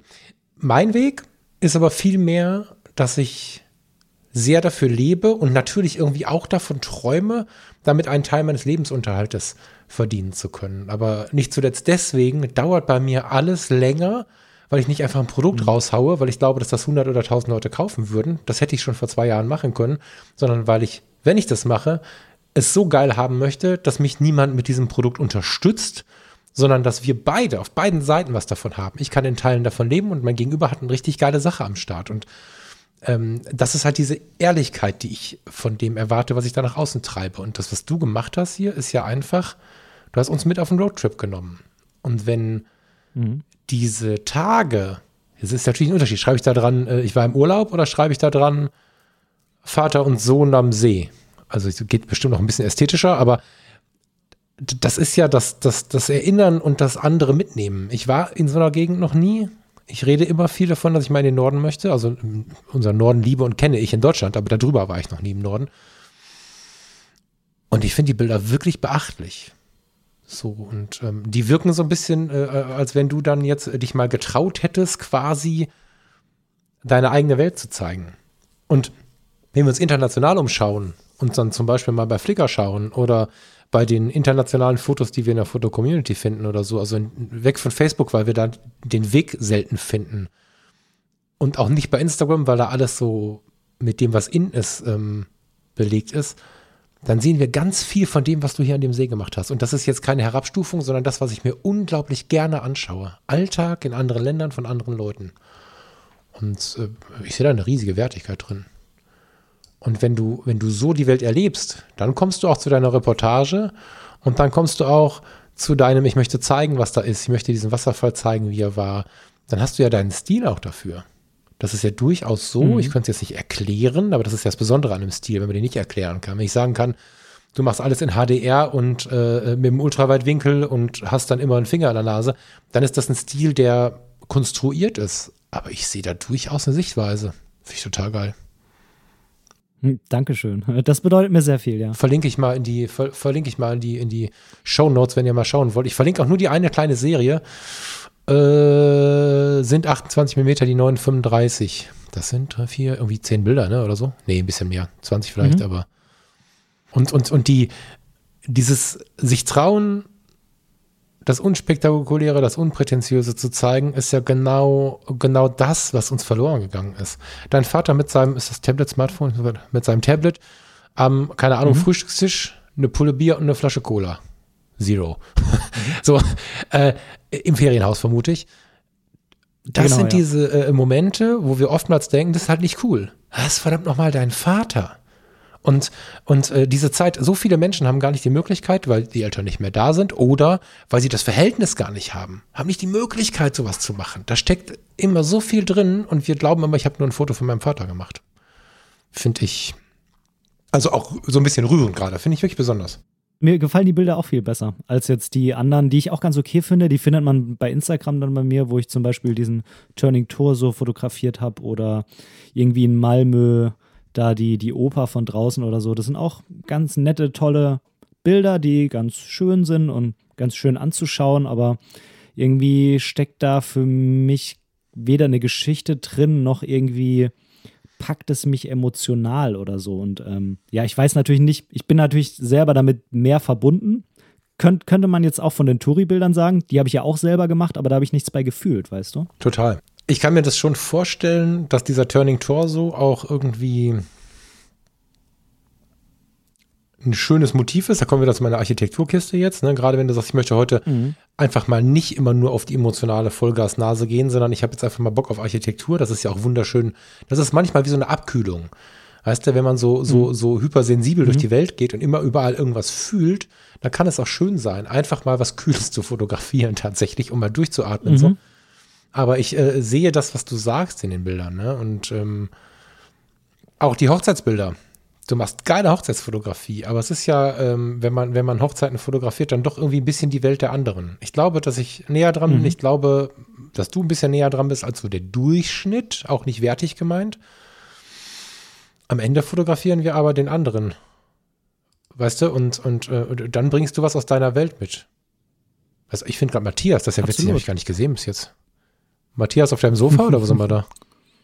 Ja, ist auf seinem Sofa, Ach, krass. ja. Äh, hi Matthias. Ja, ja. Ich, das ist ja witzig. Ich folge dir jetzt schon, weiß ich nicht wie lange, und jetzt finde ich äh, zufällig Matthias. Ja, äh, okay. Ähm, ich muss jetzt deinen Kanal zumachen wieder, sonst äh, bin ich zu abgelenkt. Ich kann zu 100% verstehen, was du sagst, und ich glaube, wir finden nicht die richtigen Worte. Außer deine Überschrift, sich selbst treu bleiben. Herausfinden, was einen ausmacht. Ja, oder sich selbst zu finden vielleicht, ne? Das ist ja auch so, aber es kommt ja im Endeffekt auch so ein bisschen aufs Gleiche raus. Wobei, wie soll man sich dann treu bleiben, wenn man sich noch gar nicht gefunden hat, ne? Du hast recht, vom Prozess her ist die Überschrift schlicht falsch, aber äh, man versteht, wohin man möchte. Weil wir wünschen uns ja, Ja, alle, was, wir absolut. wünschen uns ja alle, irgendwie uns selbst treu zu sein. Das Problem ist nur, dass wir es ganz oft Ja. nicht sind, beziehungsweise wahrscheinlich ist diese Suche ein Leben lang aktiv. Ist halt nur geil. Da, Wenn, wenn wir uns auf die Suche gemacht haben, Genau. das ist ja schon mal ganz viel wert. genau, also in den Spiegel schauen und herausfinden, wofür stehe ich denn hier? Mhm. Wofür ähm, und nicht, wofür bin ich angetreten. Also es, dann kommt nämlich ganz schnell wieder dieser, Mhm. dieser Wettbewerbsspleen äh, mit rein. Und wenn wir dann noch irgendwie auf Leistung gedrillt wurden in unserer Jugend und dann am besten noch irgendwie in der Sportmannschaft immer das Gewinnen als Wert gelernt haben in der Jugend, dann sind wir ganz schnell wieder in diesem Wirken wollen, genug sein wollen, vergleichen und so. Sondern wirklich den Versuch zu, zu starten, sich selbst zu verstehen. Das ist ähm, ein super krasser Prozess, der, der mit der Fotografie gut möglich ist. Wir haben da einen riesen Vorteil anderen, anderen Beschäftigungsfeldern gegenüber, weil diese, diese Kamera uns so gut helfen kann, uns selbst zu erkennen. Muss ja auf die Signale hören. Aber ich möchte, wir sind schon ein bisschen über die Zeit, unbedingt noch auf deine Equipment-Frage eingehen, weil viele Leute Tech Talk immer als Tech Talk herabwerten und ich finde, Tech Talk ist eine extrem krass mit uns verbundene Fragestellung. Ähm, wiederhol noch mal, was du dazu gesagt hast. Habe ich das überhaupt in die, in die WhatsApp mit rein? Habe ich das rausgeschnitten? Ich weiß gar nicht. Fang doch mal mit deiner Tech, Tech Talk-Frage an, bitte. Ja, gern. Also ich finde auch, dass, also ich liebe Tech Talk irgendwie, ich glaube fast jeder Fotograf liebt Tech Talk und äh, man sagt ja mittlerweile irgendwie nicht die Kamera macht das Foto, sondern der Fotograf und so weiter und so fort, ist ja irgendwie auch alles klar und heute sind auch alle halbwegs neuen Kameras gut, das ist gar nicht die Frage, aber ich glaube, dass die Kamera oder das Equipment eher, das Equipment, das System, mit dem man fotografiert, ich glaube schon, dass es einen Unterschied macht, ob die Bilder besser werden oder nicht. Und zwar nicht technisch, sondern auch da will ich das Ganze mal eher auf eine emotionale Ebene bringen, weil wir haben ja vorhin schon gesagt, ähm, Fotografie ist was erleben und ich glaube, das Erleben, das äh, muss man auch so ein bisschen auf die Kamera beziehen. Man will auch die Kamera erleben und wenn man bei der Kamera, die man hat, nichts fühlt, dann glaube ich, werden die Bilder halt auch eher solche abfotografierten Dinger. Ne? Also dann, dann, dann wird es eh wieder eher so steril. Und ähm, ich für mich habe halt irgendwie festgestellt, dass die Bilder, die ich mit der, mit der Fuji mache, irgendwie ja emotionaler und äh, wie ich halt im Endeffekt dann finde, meistens besser sind. Und es liegt nicht an der Technik, weil rein von der Technik her ist die Canon halt besser. Die hat halt einen Vollformatsensor. Ich habe unheimlich teure, tolle Objektive und so weiter. Und daran kann es wohl dann anscheinend nicht liegen. Und ähm, da ist jetzt natürlich für mich die Frage von meinem Canon-Zeug liegt einfach mittlerweile viel im Schrank rum oder in der Schublade hier und ich hole das eigentlich auch nur raus, wenn ich jetzt irgendwie ja, Porträts machen will, wo ich weiß, okay, das wird jetzt irgendwie ein bisschen schwierig mit Gegenlicht oder so oder ähm, ich will jetzt unbedingt das eine Objektiv davon benutzen, aber im Großen und Ganzen liegt das Zeug bei mir einfach in der Schublade. Und ich frage mich, mh, würde mir quasi ein, ein Wechsel auch von meinem Objektivwechselsystem, also von Canon auf Fuji, sagen wir mal so eine X Pro 3, so eine XT4 oder sowas, könnte ich damit quasi das, was ich mit der X100V fühle, in die Fotografie mitnehmen, die ich mit so einem Wechselsystem mache. Ne? Oder mündet es am Ende wieder darin, dass ich dann wieder nur die X100V mitnehme, weil ich quasi diese, diese tollen Dinge, die ich jetzt da Fujifilm zuschreibe, eigentlich auf die Kamera zuschreiben müsste, also auf diese eine, auf dieses Modell genau, oder ob ähm, generell Fujifilm auch in dem Objektivwechselsystem es mir erlauben würde, so ein Stück weit ähm, näher an meine Fotografie ranzugehen. Ich hoffe, es war jetzt irgendwie verständlich. Ich glaube, das war sehr verständlich und weil die Frage so oft gestellt wird und ich mir die auch so oft gestellt, finde ich das halt so mega wertvoll. Ich habe einen guten Freund, der ist ähm, in äh, finanziell guter Situation und nutzt das in der Hinsicht, als dass er sich fotografisch äh, möglichst gut ausrüstet. System Sony, unter G-Master geht nichts. So. Und dem habe ich erzählt, aber ich habe jetzt das Metacon 50 mm 095. Kostet ein Tausender. Ja, äh, aber wieso kostet das denn bei Leica 11,5? Das, äh, der Kommentar kam nicht von ihm. Das ist so ein Kommentar, der da ganz schnell kommt. Mhm. Und ähm, als ich ihm von dem Metacon erzählte, kam dann relativ schnell die Frage, ja, aber ob mir das reichen würde und dann ist das nicht so vergütet und ich habe ja das G-Master und so. Und wo wir mit unserem Gespräch gelandet sind am Ende ist das, dass in dieser stetigen Perfektionierung, weil man die Möglichkeit hat, nach Testbericht das Beste zu kaufen, ganz viel Emotion verloren zu haben. Und das heißt nicht, dass man das Geld nicht ausgeben soll. Da bin ich, wer das Geld hat, soll immer alles Geld ausgeben. Auch, dass ich vor ein paar Monaten durch einen ähm, schönen Umstand mir das Mietacon kaufen konnte für 1000 Euro, ist für mich auch sehr viel Geld. Und es gibt bestimmt Hörerinnen und Hörer, für die das auch viel Geld ist. Aber immer nur das Beste haben zu wollen, ohne dabei, gleiches Thema, in den Spiegel zu schauen, funktioniert halt nicht. Und ich glaube tatsächlich, dass es vielen Menschen gut tut und bei langem nicht, äh, bei weitem nicht jedem, aber vielen Menschen gut tut, sich äh, die Warum-Frage zu stellen. Warum habe ich diese Kamera? Warum habe ich dieses Objektiv? Oder warum möchte ich diese Kamera und dieses Objektiv? Und nicht davon auszugehen, das eine mag ich, dann mag ich den Rest der Marke auch. Du kannst das versuchen, weil du kriegst es ganz gut wieder verkauft. Ähm, aber wenn du jetzt ich wärst, hätte ich eine Antwort, weil ich habe es ja schon gemacht.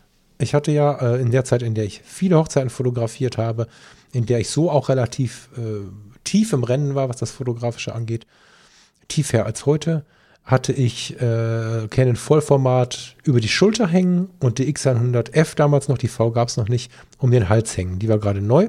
Die hat mich mega angefixt für verschiedene Bereiche.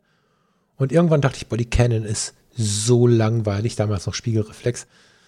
Ich kann das nicht mehr ertragen, war so ein bisschen grumpy, weil, weil die Fujis uns ja dann doch irgendwie was Emotionales abbringen mhm. und bin dann komplett zu Fuji gewechselt.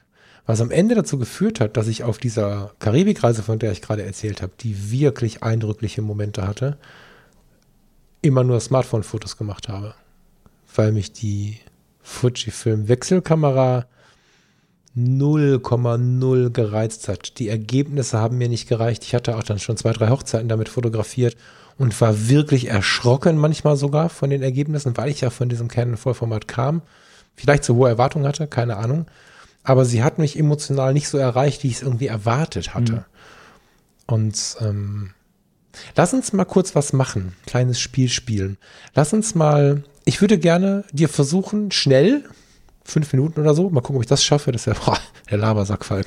Ich versuche dir schnell mal mein, mein, mein System, also meine Fototasche durchzureiten. Und dann machst du das mal mit deiner. Das fände ich, glaube ich, ganz interessant. Ähm, also meinst du jetzt alles, was ich in der Schublade habe oder alles, was ich normalerweise mitnehme? Zwei, drei, vier. Ich habe jetzt sechs Sachen, die ich zur Verfügung habe. Okay, alles klar. Die, also sechs Objektive, die ich zur Verfügung mhm. habe. Weil da geht es halt um das Warum. Mhm. Ja, also ich gehe mal brennweitenmäßig von unten nach oben die EOS R ist die Kamera vorne dran. Ich kann Canon gut bedienen. Bin bei Canon zu Hause. Die EOS R ist mit Abstand die modernste Canon, die ich je hatte. Irgendwann habe ich sie mir mal ein bisschen gemoddet, weil es mir ein bisschen auf den Sender ging, dass alle immer Leute immer gefragt haben, oh, was ist das für eine Kamera, welche Marke ist das denn? Ich habe irgendwann das Canon und das, äh, diese ganzen weißen Schriftzeichen habe ich mal ge geschwärzt. Das ist jetzt halt so eine Black Vision irgendwie. Mhm. Und äh, habe mir da dann äh, nach und nach die Objektive gesucht, die ich dafür brauchte. Und da ist jetzt neu dazugekommen das IRIX 15 mm. Das ist eine neue Marke aus Österreich, kann man mal nach googeln, ist eigentlich eine ganz coole Sache.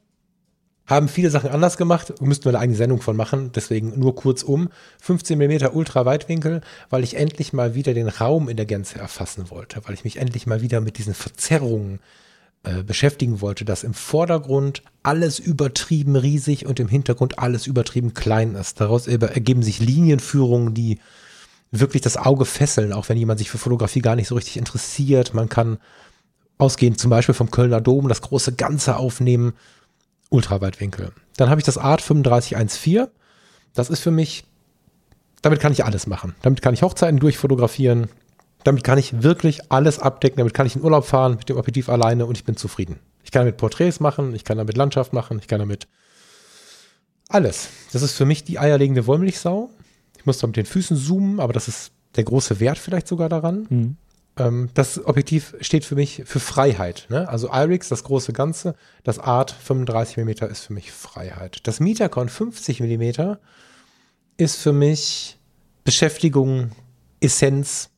Wenn ich damit im Kölner Dom die eine Säule, die eine Figur, die da steht, fotografiere oder wenn ich damit einen Menschen fotografiere, bin ich absolut im Bereich der Essenz unterwegs. Wenn ich damit in Blende 095 und mit dem entsprechenden Bildgestaltungs- und Erlebensmodus was fotografiere, dann habe ich die Essenz, die Essenz des Kölner Doms, habe einen, einen Menschen, den ich wirklich lange, lange und intensiv wahrnehmen musste, bevor ich ihn fotografiert habe. Ich habe einen fotografischen Prozess durch das manuelle Fokussieren.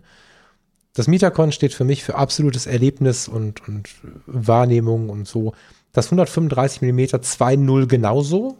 Die sind beide so Essenzen, so heraussezieren, Dinge auf die Bühne heben, nur aus verschiedenen Abständen wahrscheinlich. Und das ist schon das, was mich hauptsächlich beschäftigt. Dann habe ich das 100-400, weil ich irgendwann erkannt habe, es ist gar nicht cool, Rotkehlchen zu fotografieren. Und für die Seeadler habe ich meistens weder Zeit noch, noch den Ort. Aber Rotkehlchen fotografieren tut mir gut. Das heißt, jetzt wird es wieder kalt, ich gehe wieder an unseren kleinen See.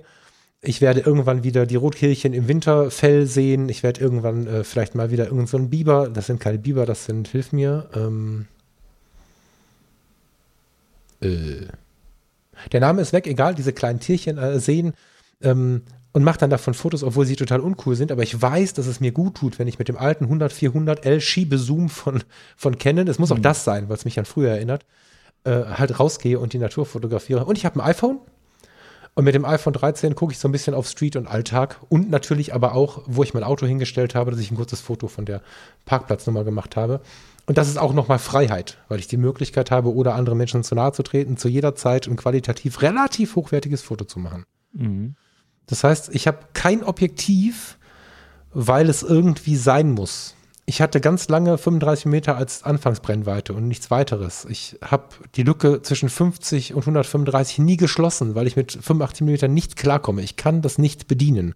Und es gibt mir nichts. Ich fühle nichts dabei guck mal durch deine Fototasche, lass uns jetzt mal kurz drüber reden, wie viel Warum du drin findest und dann lass uns mal überlegen, wie viel du davon spüren kannst oder an welcher Stelle du vielleicht reingrätschen musst. Wenn du nirgendwo ein Warum findest, hast du vielleicht komplett falsche Objektive oder sogar das falsche System. Keine Ahnung. Lass uns dann mal so ein bisschen dein Pendant hören. Sehr, sehr, sehr gerne. Also ich habe zum einen, also ich, ich glaube tatsächlich, dass ähm, ich bei der, bei der, bei der Ken-Ausrüstung deutlich weniger was spüre. Aber ich fange mal hier mit der Fuji an. Äh, mhm. Fuji X100V ähm, ist eine Kamera mit fest verbauten äquivalenten 35 mm. Ich habe aber noch die zwei Vorsatzlinsen dafür, die das Ganze dann einmal zu 28 und einmal zu 50 mm ummodeln. Mhm. So, und dann kommt der, der Break und dann kommt meine EOS R die gleiche wie du. ähm, Im Weitwinkelbereich bin ich damit 16 bis 35 4.0. Die habe ich mir damals ja hauptsächlich eigentlich für Landschaft gekauft, was ich mittlerweile ehrlich gesagt nicht mehr so viel mache, weil mir dann meistens irgendwie an der Fuji auch die 28 reichen. Mhm. Und ich irgendwie, glaube ich, nicht so der klassische Landschaftsfotograf bin. Wenn ich jetzt auf einer Fotoreise bin, dann kommt es schon mit, aber ansonsten ist das so ein Kandidat, der eigentlich zu Hause bleibt. Außer ich weiß halt irgendwie explizit, ich will irgendwo in der Kirche fotografieren oder einen Raum oder mh, hm, ich weiß halt, ich will irgendwo hin, um irgendwas in der Landschaft zu fotografieren. Mhm. Der nächste Sprung ist dann das 3518. Darüber hattest du ja, glaube ich, auch mal einen einen Artikel bei Fotograf R dazu geschrieben.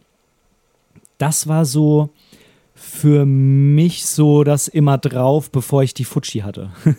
also mhm. da war ich dann quasi mit der Canon und mit, der, mit dem 3518 unterwegs. Und ähm, das ist für mich genau wie für dich auch eigentlich das Objektiv, was ich irgendwie immer drauf machen kann. Damit kann ich eine ganze Hochzeit äh, fotografieren, damit kann ich ein ganzes Porträtshooting machen, damit kann ich meinen Alltag dokumentieren, damit kann ich eine ganze Reise mitnehmen. Eigentlich kann ich mit 35 Millimetern alles machen, was ich glaube, was auch daran liegt, weil ich halt ähm, ja eher so lieber dokumentarisch unterwegs bin und da bieten sich halt 35 einfach ganz gut an, so als hm. alte, glorreiche Reportagebrennweite. Dann ähm, geht es weiter mit dem 50 mm 1.4 in der EF-Variante. Das habe ich mhm. mir irgendwann mal gekauft, weil ich sagte, ich will unbedingt möglichst eine möglichst große Blende mal haben. Ähm, dadurch, dass es bei Offenblende und ein bisschen Gegenlicht echt nicht so eine gute Abbildungsqualität hat und ich diesen Adapter einfach hasse, ähm, bleibt es irgendwie auch immer im Schrank liegen. Hm. Ähm, Wäre jetzt so ein Objektiv, was ich wahrscheinlich mal drauf machen würde, wenn ich so ein bisschen experimenteller was machen will, weil 50 sind für mich irgendwie so, ja, so zwischen 35, 85. Ja, ist, also ich, ich finde es schon ganz cool, einen 50er zu haben, aber es ist, glaube ich, nicht das, äh, was ich jetzt unbedingt sofort nehmen würde. Es wäre wahrscheinlich das, was so bei mehreren Objektiven als erstens dann irgendwie zu Hause bleibt. Mhm. Dann, bevor ich jetzt den Sprung zu den 85 mache, habe ich mir noch vor einiger Zeit das 2470 2.8 gekauft von Canon, RF. Schweineteuer, verdammt gut.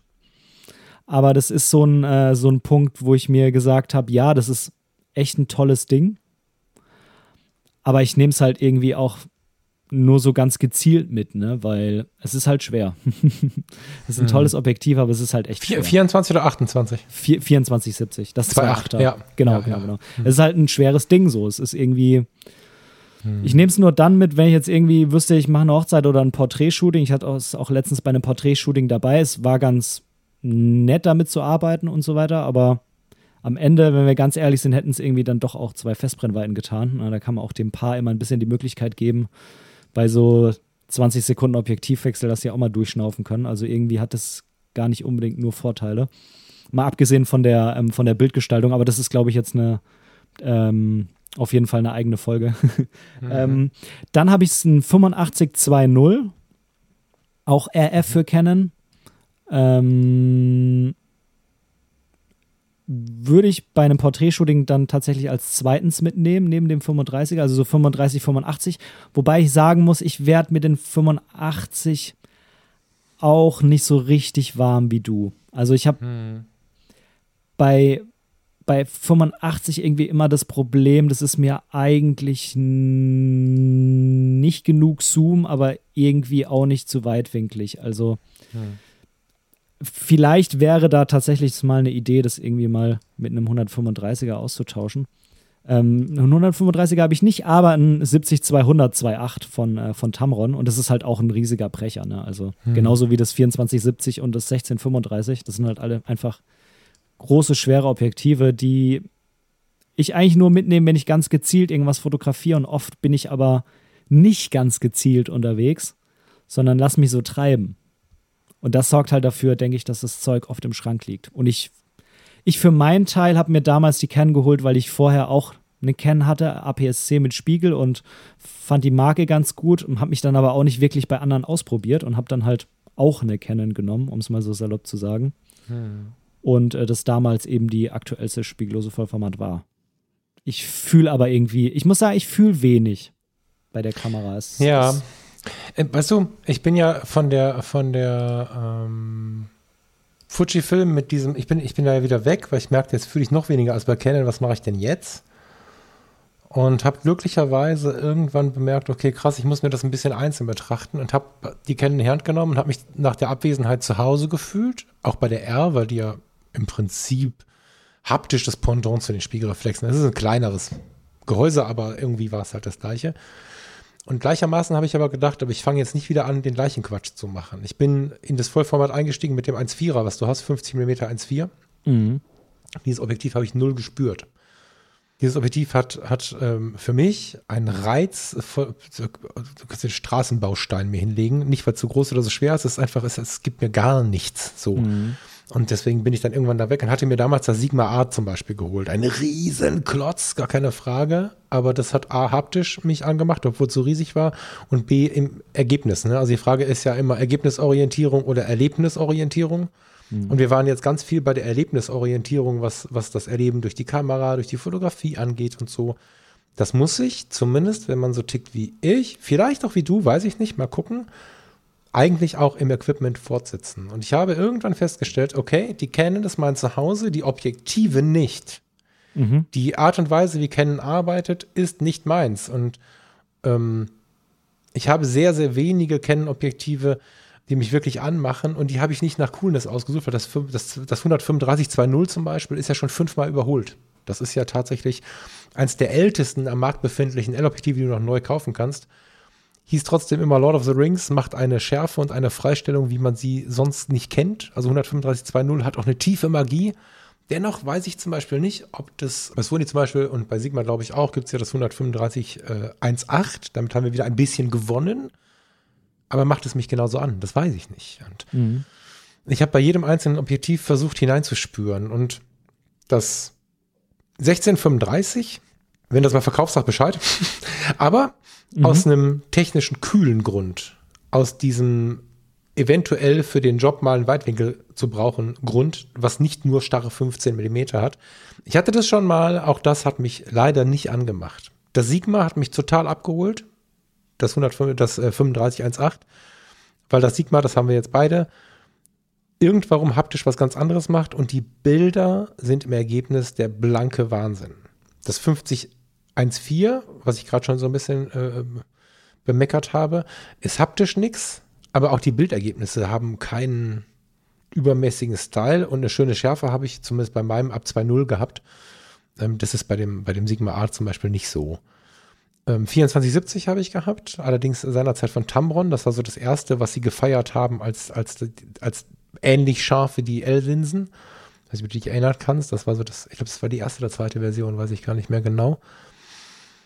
Da kam ich von der Hochzeit und das Erste, was meine damalige Freundin sagte, war, als sie die Bilder angeschaut hat, warum ist denn das so langweilig? ja, weil ich nicht mehr hm. hingegangen bin, weil ich, weil ich mich ergeben habe, weil ich nicht verstanden habe, dass 35 Millimeter was anderes ausdrücken als 50 Millimeter und dass, wenn ich aber was ausdrücken möchte, was ich mit 35 Millimetern am besten ausdrücken kann, ich dieses Zoom-Objektiv auf 35 mm schieben muss und dann dahin gehen muss, dass ich da stehe und zoome mir die Welt zurecht, macht das Ganze langweilig. Deswegen bin ich ganz schnell davon wieder weggegangen, weil ich das für mich auch nicht implementieren konnte. Ich konnte mir das nicht einprügeln. Äh, wenn ich dann in der Situation war, habe ich es doch wieder so gemacht, obwohl ich eigentlich wusste, ich drehe das Ding auf 50 mm, wenn ich äh, irgendwie einen gewissen Erinnerungsmodus haben möchte, wenn ich ein bisschen Neugier mit drin haben möchte, gehe ich auf 35 mm. Da gibt es ja ganz viele Denkansätze, Ideen, Untersuchungen, was auch immer, was ich beim Betrachter auslöse. Das zerstöre ich mit dem Zoom-Objektiv. So 85 mhm. kann ich leider selber gar nicht fühlen, da kann ich gar nichts zu sagen. Aber ich persönlich ähm, würde mich davon jetzt auch nicht so richtig angemacht fühlen. Und die Frage, die ich dabei halt hätte, ist, gibt es denn Dinge, wo du weißt, dass sie dich reizen würden, auf der Gefühlsebene? So, weil das ist alles sehr vernünftig. Das 16 bis 35 4.0 ist sehr vernünftig, aber nicht spektakulär. Das 3518 mhm. ist das vernünftigste Sigma-Objektiv, weil man damit im Prinzip nichts falsch machen kann. Ist aber ich habe das, hab das von Canon, ne? also das 3518. Ach, ich bin, bei 1, äh, genau, ich bin beim Sigma die ganze Zeit. Okay, mit dem 3514 von mir aus kann ich sagen, das ist Erlebnis. Wenn du gerade sagst, du hast das von Canon, da geht es nicht darum, dass die Objektive von Canon schlecht sind. Aber ich habe halt festgestellt, dass mich wirklich nur einzelne Gläser wirklich anmachen. Und ganz viele Leute ähm, können das auch gar nicht nachvollziehen. Das ist auch nicht schlimm. Ich möchte auch niemandem überreden, dass das genauso macht, weil sie einfach sagen, aber ich habe den Testbericht gelesen, das ist ein super Objektiv, das macht gute Bilder. Und äh, bei mir reicht mhm. das halt leider nicht. Ich muss mit dem Ding in eine gewisse äh, Verbindung gehen und das halt geil finden. Und ich persönlich würde bei den Objektiven auch tiefe Langeweile empfinden, beziehungsweise es ist ungefähr der Fuhrpark, den ich hatte, bevor ich zu Fuji gewechselt bin. Und mhm. seitdem habe ich halt so viel Energie da reingesetzt, zu verstehen, was mir fehlt. Ähm, wenn ich die Fotografie als Hauptjob hätte, wie du es gerade beschrieben hast, hätte ich die Zeit gar nicht gehabt. Also, mhm. was ich mit dem Mietacon zum Beispiel herumgemacht habe, bevor ich mich dann entschieden habe, das Wahrnehmen davon, was manueller Fokus mit meiner Fotografie macht, wie gut es funktioniert, da muss man herausfinden, wie komme ich damit klar. Jetzt gut, an der EOS R ist das keine Kunst mit den ganzen Scharfstellhilfen und so. Aber zu spüren, dass ich das Art behalten muss, was ich mit dem 135er will und so, das ist, das war ein Riesenprozess. Und ähm, ich glaube, wenn du mir die Frage stellst, würde ich, würde ich sagen, versuch zumindest mal in dich zu gehen, ob du dir vorstellen kannst, mit, also mit irgendwas anderem, das sage ich jetzt ganz bewusst so neblig, mehr spüren zu können. Die Sigmas haben mhm. einen, die Art-Objektive, ein Metallbody. Die sind immer schwerer als das übliche, aber die fühlen sich auch nach was an.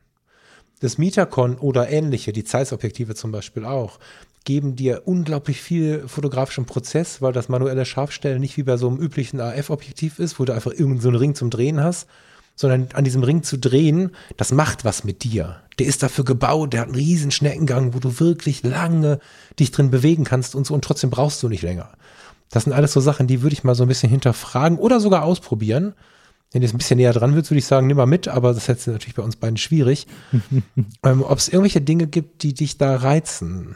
Weißt du, also wenn ich jetzt deine Bilder vom See mit deinem Vater sehe, da habe ich zum Beispiel gleich gedacht, boah, da jetzt so ein fettes, großes, also nicht fett im Sinne von teuer, sondern fett im Sinne von groß und spürbar, so ein, so ein manuelles Objektiv dran, so ein Zeiss oder sowas. Wow. Ja, solche Fotos mit einem 28 oder 30, jetzt weiß ich gar nicht, ob Zeiss sowas bietet, da müsste ich jetzt mal reingucken, aber ich war sofort, ich hatte sofort den Gedanken meinen Metacon in der Hand. Weil ich dachte, das wäre was mhm. fürs manuelle Fokussieren gewesen. Hast du solche Gedanken? Also ich habe mir auf Ideen, ja habe ich, habe ich, habe ich, habe ich. Also ich habe mir auf jeden Fall jetzt mal die XT4 äh, mit diversen Objektiven mal zum Leihen für drei Tage bestellt. Das müsste nächste Woche mal kommen. Dann kann ich zumindest mal gucken, ob ich da irgendwie mehr spüre. Mhm. Ich, ich glaube, dass die Lösung nicht darin liegt, mir andere Objektive für Canon zu kaufen, mhm. weil ich irgendwie immer das Gefühl habe, das ist alles zu groß und zu schwer. Und so ein, naja. so ein 3514 ist noch schwerer als das 3518. Absolut. Und gerade bei, bei den Zoom-Objektiven, das stört mich eigentlich ein bisschen, dass es ein Zoom ist. Darüber hast du ja gerade schon gesprochen, aber viel mehr stört mich, dass es so groß und schwer ist. Und ähm, das ist irgendwie, das ähm, sorgt dafür, dass ich es da nicht mitnehme. Ich glaube zum Beispiel so eine XT4 oder so eine X Pro 3 mit so einem 56er zum Beispiel, ja, also ab, äh, auf äh, Vollformat dann ähm, 85 würde ich eher mitnehmen als jetzt hier so ein 70-200. Klar, ich habe jetzt auch für das Kernsystem einen 85er, aber irgendwie, ich greife nicht danach, weißt du, ich nehme es nicht mit. Also mhm. einerseits bei den Zoom-Objektiven, weil sie so schwer sind und so groß sind und bei den Nicht-Zoom-Objektiven, weil die mich einfach nicht anmachen. Und die Kamera, das ist eine gute Kamera, das ist keine Frage, aber irgendwie, ich spüre nichts dabei. Es ist irgendwie, hm. weißt du, so bei der Fuji habe ich alles so eingestellt, wie ich das will, mit den ganzen Drehrädern und so. Das ist, das, ich nehme die in die Hand und freue mich und es geht los. Hast du die Chance, dir die X Pro noch dazu zu leihen? Ähm, jetzt gerade nicht, aber ich kann es natürlich trotzdem irgendwie mal noch dann separat machen. Die gegenüberzustellen wäre halt spannend, ne? Weil das ja, ja zwei völlig total. verschiedene Herangehensweisen sind so. Also das ist halt, Total. halt, und genau das ist das, was du sagst, ne? Du kannst dir gegen, gegenseitig, kannst du dir viel erzählen. Du brauchst den eigenen Spiegel. Ich finde es auch wichtig, mhm. mich an anderen so ein bisschen, naja, wie soll ich sagen, zu orientieren, ist ja fast schon wieder das Gleiche zu tun. Das stimmt nicht ganz, aber ich finde es auch wichtig zu spüren, was macht der andere und zu beurteilen, ist das vielleicht auch mein Weg und so, aber auch super wichtig zu sagen, nee, das hilft mir nichts. Und das haben wir lange Jahre nicht gemacht. Wir sind lange Jahre, wenn wir äh, irgendwie die Kohle, die Möglichkeiten hatten, zu Canon oder Nikon gegangen und den Rest irgendwie absteigend, je nach Möglichkeit. Das war die Kamerawahl mehr oder weniger und äh, zumindest im digitalen Bereich. Und es gibt es, Pentax. Pentax sagt, wir machen nur noch Spiegelreflexkameras, keine hm. spiegellosen. Das heißt nur noch, wir bleiben dabei. Das musst du dich erstmal trauen. Aber es gibt viele, die hier zuhören. Ich bin mir relativ sicher, dass da draußen jemand sitzt, der oder die sich gerade sagt, ich hätte so gern wieder eine Spiegelreflexkamera. Was soll das die ganze Zeit mit diesen kleinen Fernsehern? Ja, dann geh zu Pentax. Mhm.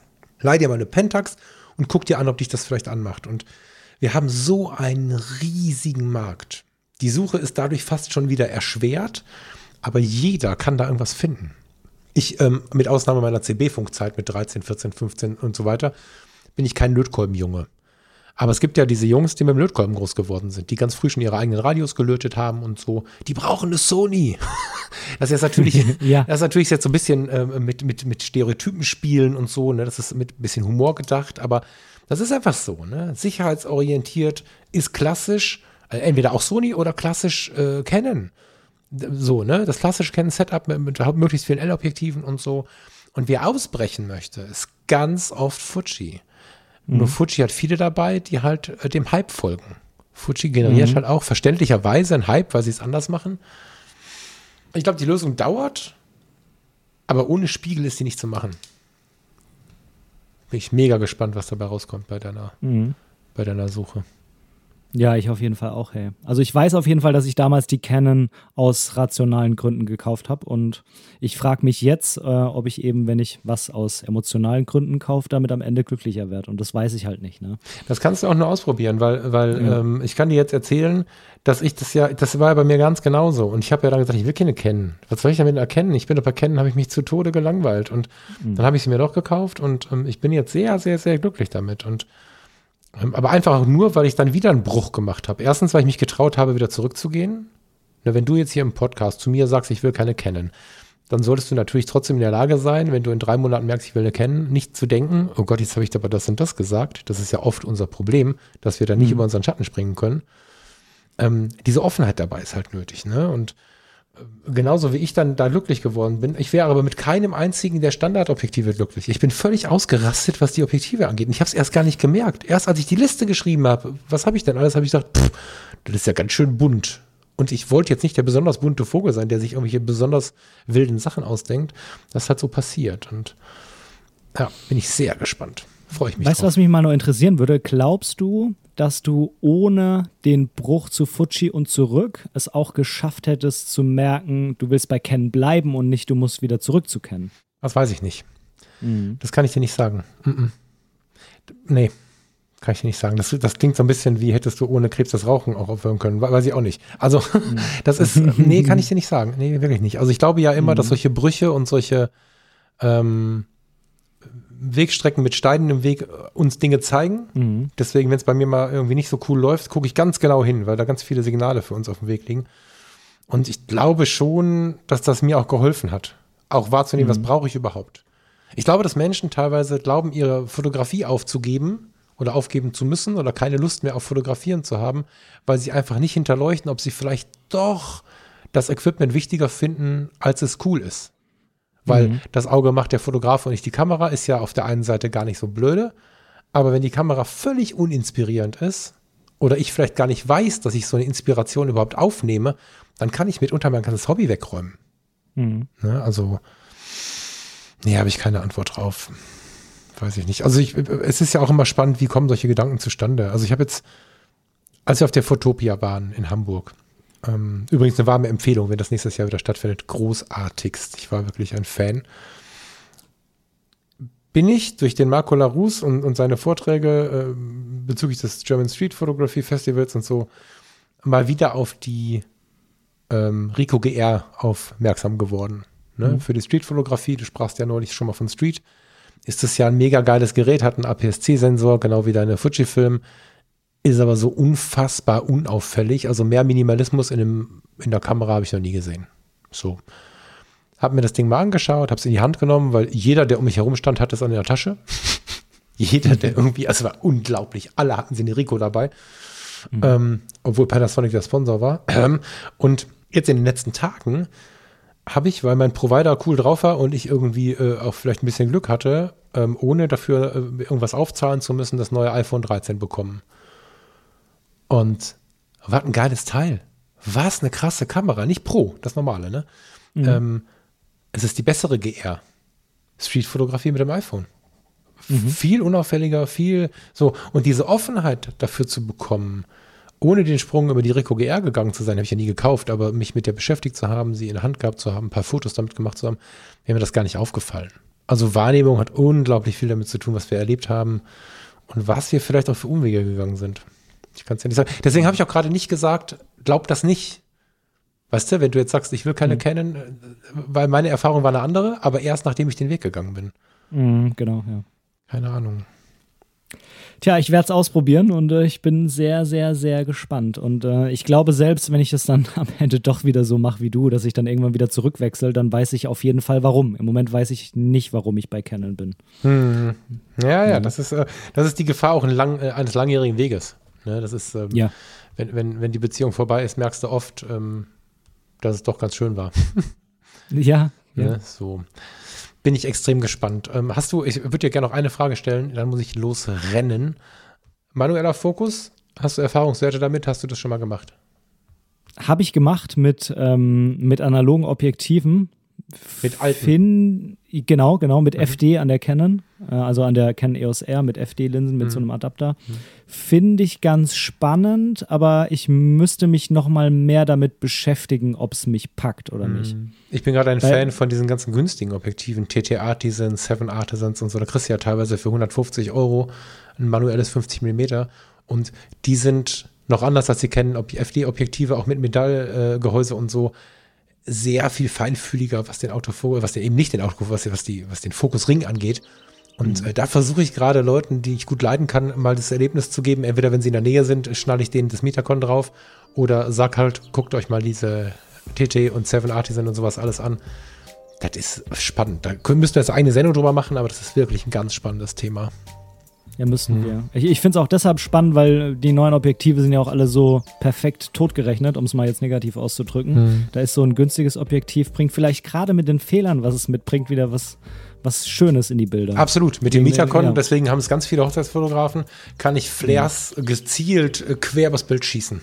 Also ich kann, ohne mhm. irgendeine Bildbearbeitung angefasst zu haben, ein Porträt äh, oben rechts mit Gesicht haben und der komplette Rest des Bildes ist ein Riesenflare.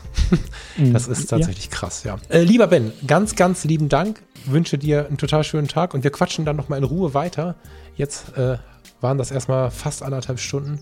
Danke dir. Ja. Schön, dass du da warst. Ja, vielen, vielen lieben Dank, dass ich da sein durfte. Es war für mich auch eine kleine Premiere. Ich war zwar schon mal bei dem einen oder anderen Format irgendwo zu Gast, aber noch nicht bei einem Podcast. Also Ach was. Das, du warst, ja, du warst tatsächlich der erste Podcast, also wo ich wirklich zu Gast war. Es gab mal hier mal eine Toneinspielung von mir und ich war auch mal bei Frank Fischer von der FF Fotoschule auf dem YouTube-Kanal zu Gast und so weiter. Aber so richtig so eineinhalb Stunden als Podcast-Gast irgendwo, das gab es so noch nicht. Ach, das ist ja krass. Also wenn ich deine, wenn ich deine Serie angeguckt habe aus, aus Schweden, äh, schick die doch mal dem Kai Bermann. Vielleicht hat er eine Verwendung für deine, für deine Reisefotografie. Ich bin gerade echt ein Fan.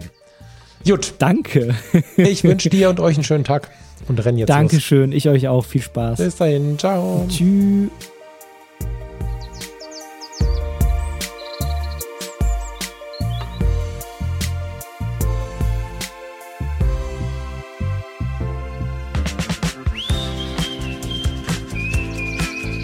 An dieser Stelle möchte ich die Sendung mal in eigener Sache mit einer Abkündigung unterbrechen. Ich habe dieses Lied gerade ausgesucht, weil ich davon so einen Ohrwurm habe und weil ich persönlich gute Laune davon bekomme, auch wenn das hier eine Abkündigung ist. Vielen Dank für die letzten Jahre bei Fotografie tut gut auf der ganz persönlichen Ebene. Es war nie ein Businessprojekt im klassischen Sinne und es wird auch nie ein Businessprojekt im klassischen Sinne sein. Komma, aber. Mal abgesehen von vier, fünf Tassen aus Liebhaberei gab es hier nie kommerzielle Güter oder irgendwelche großen Verdienste. Ganz im Gegenteil, ich habe all die Jahre investiert, viel Zeit und am Ende auch viel Geld. Und das war für mich eine wundervolle Zeit voller, Achtung, das klingt vielleicht etwas pathetisch, aber genauso ist gemeint, eine wundervolle Zeit voller Liebe und das soll auch so bleiben. Aber in 2022 kommt der Fotografie tut gut Freundeskreis. In den letzten Monaten haben wir viel Schweiß und Tränen da reingesetzt und auch den ein oder anderen Euro versenkt. 2022 geht es los und es wird auch das ein oder andere Hörbuch geben. Es wird ein etwas erweitertes Angebot geben. Das verändert für den Podcast nichts. Es wird diesen Podcast geben, er wird kostenfrei bleiben und ich freue mich mega, dass dieses Projekt so weitergeht wie bisher. Aber das Gesamtprojekt Fotografie tut gut ist dann nicht mehr als unkommerziell zu bezeichnen. Damit wird Weihnachten, Neujahr, irgendwann um den Jahreswechsel diese Wunschliste wegfallen. Ich werde sie löschen und möchte sie aber nochmal gebührend abkündigen. Erstens, weil schon zwei Leute gefragt haben, wo sie ist, bei fotografietutgut.de ganz unten. Und zweitens, weil ich auch ein bisschen ha, diesen Klick mit einem weinenden Auge machen werde, denn es gab so viele schöne Emotionen damit. Und ja, auch wenn ich eine Schallplatte oder was auch immer zugesendet bekomme, die ich selbst dort vielleicht auch draufgelegt habe, das ist übrigens gar nicht immer so, da ist ein Zettelchen dabei, ich bekomme einen Gruß und am Ende werde ich immer an das Projekt Fotografie tut gut und an den oder diejenige denken, die mir das geschenkt hat. Und das ist wirklich eine ganz besondere Sache. Vielen Dank ganz laut für die Zeit mit dieser Wunschliste. Ich werde sie runternehmen, sobald der Fotografie tut gut Freundeskreis in die Nähe rückt, zum Jahreswechsel oder kurz darauf. Und wünsche euch wunderschöne Weihnachtstage. Wenn diese schon rum sind, wünsche ich euch einen wunderschönen Übergang ins neue Jahr und kommt gut in 2022 an.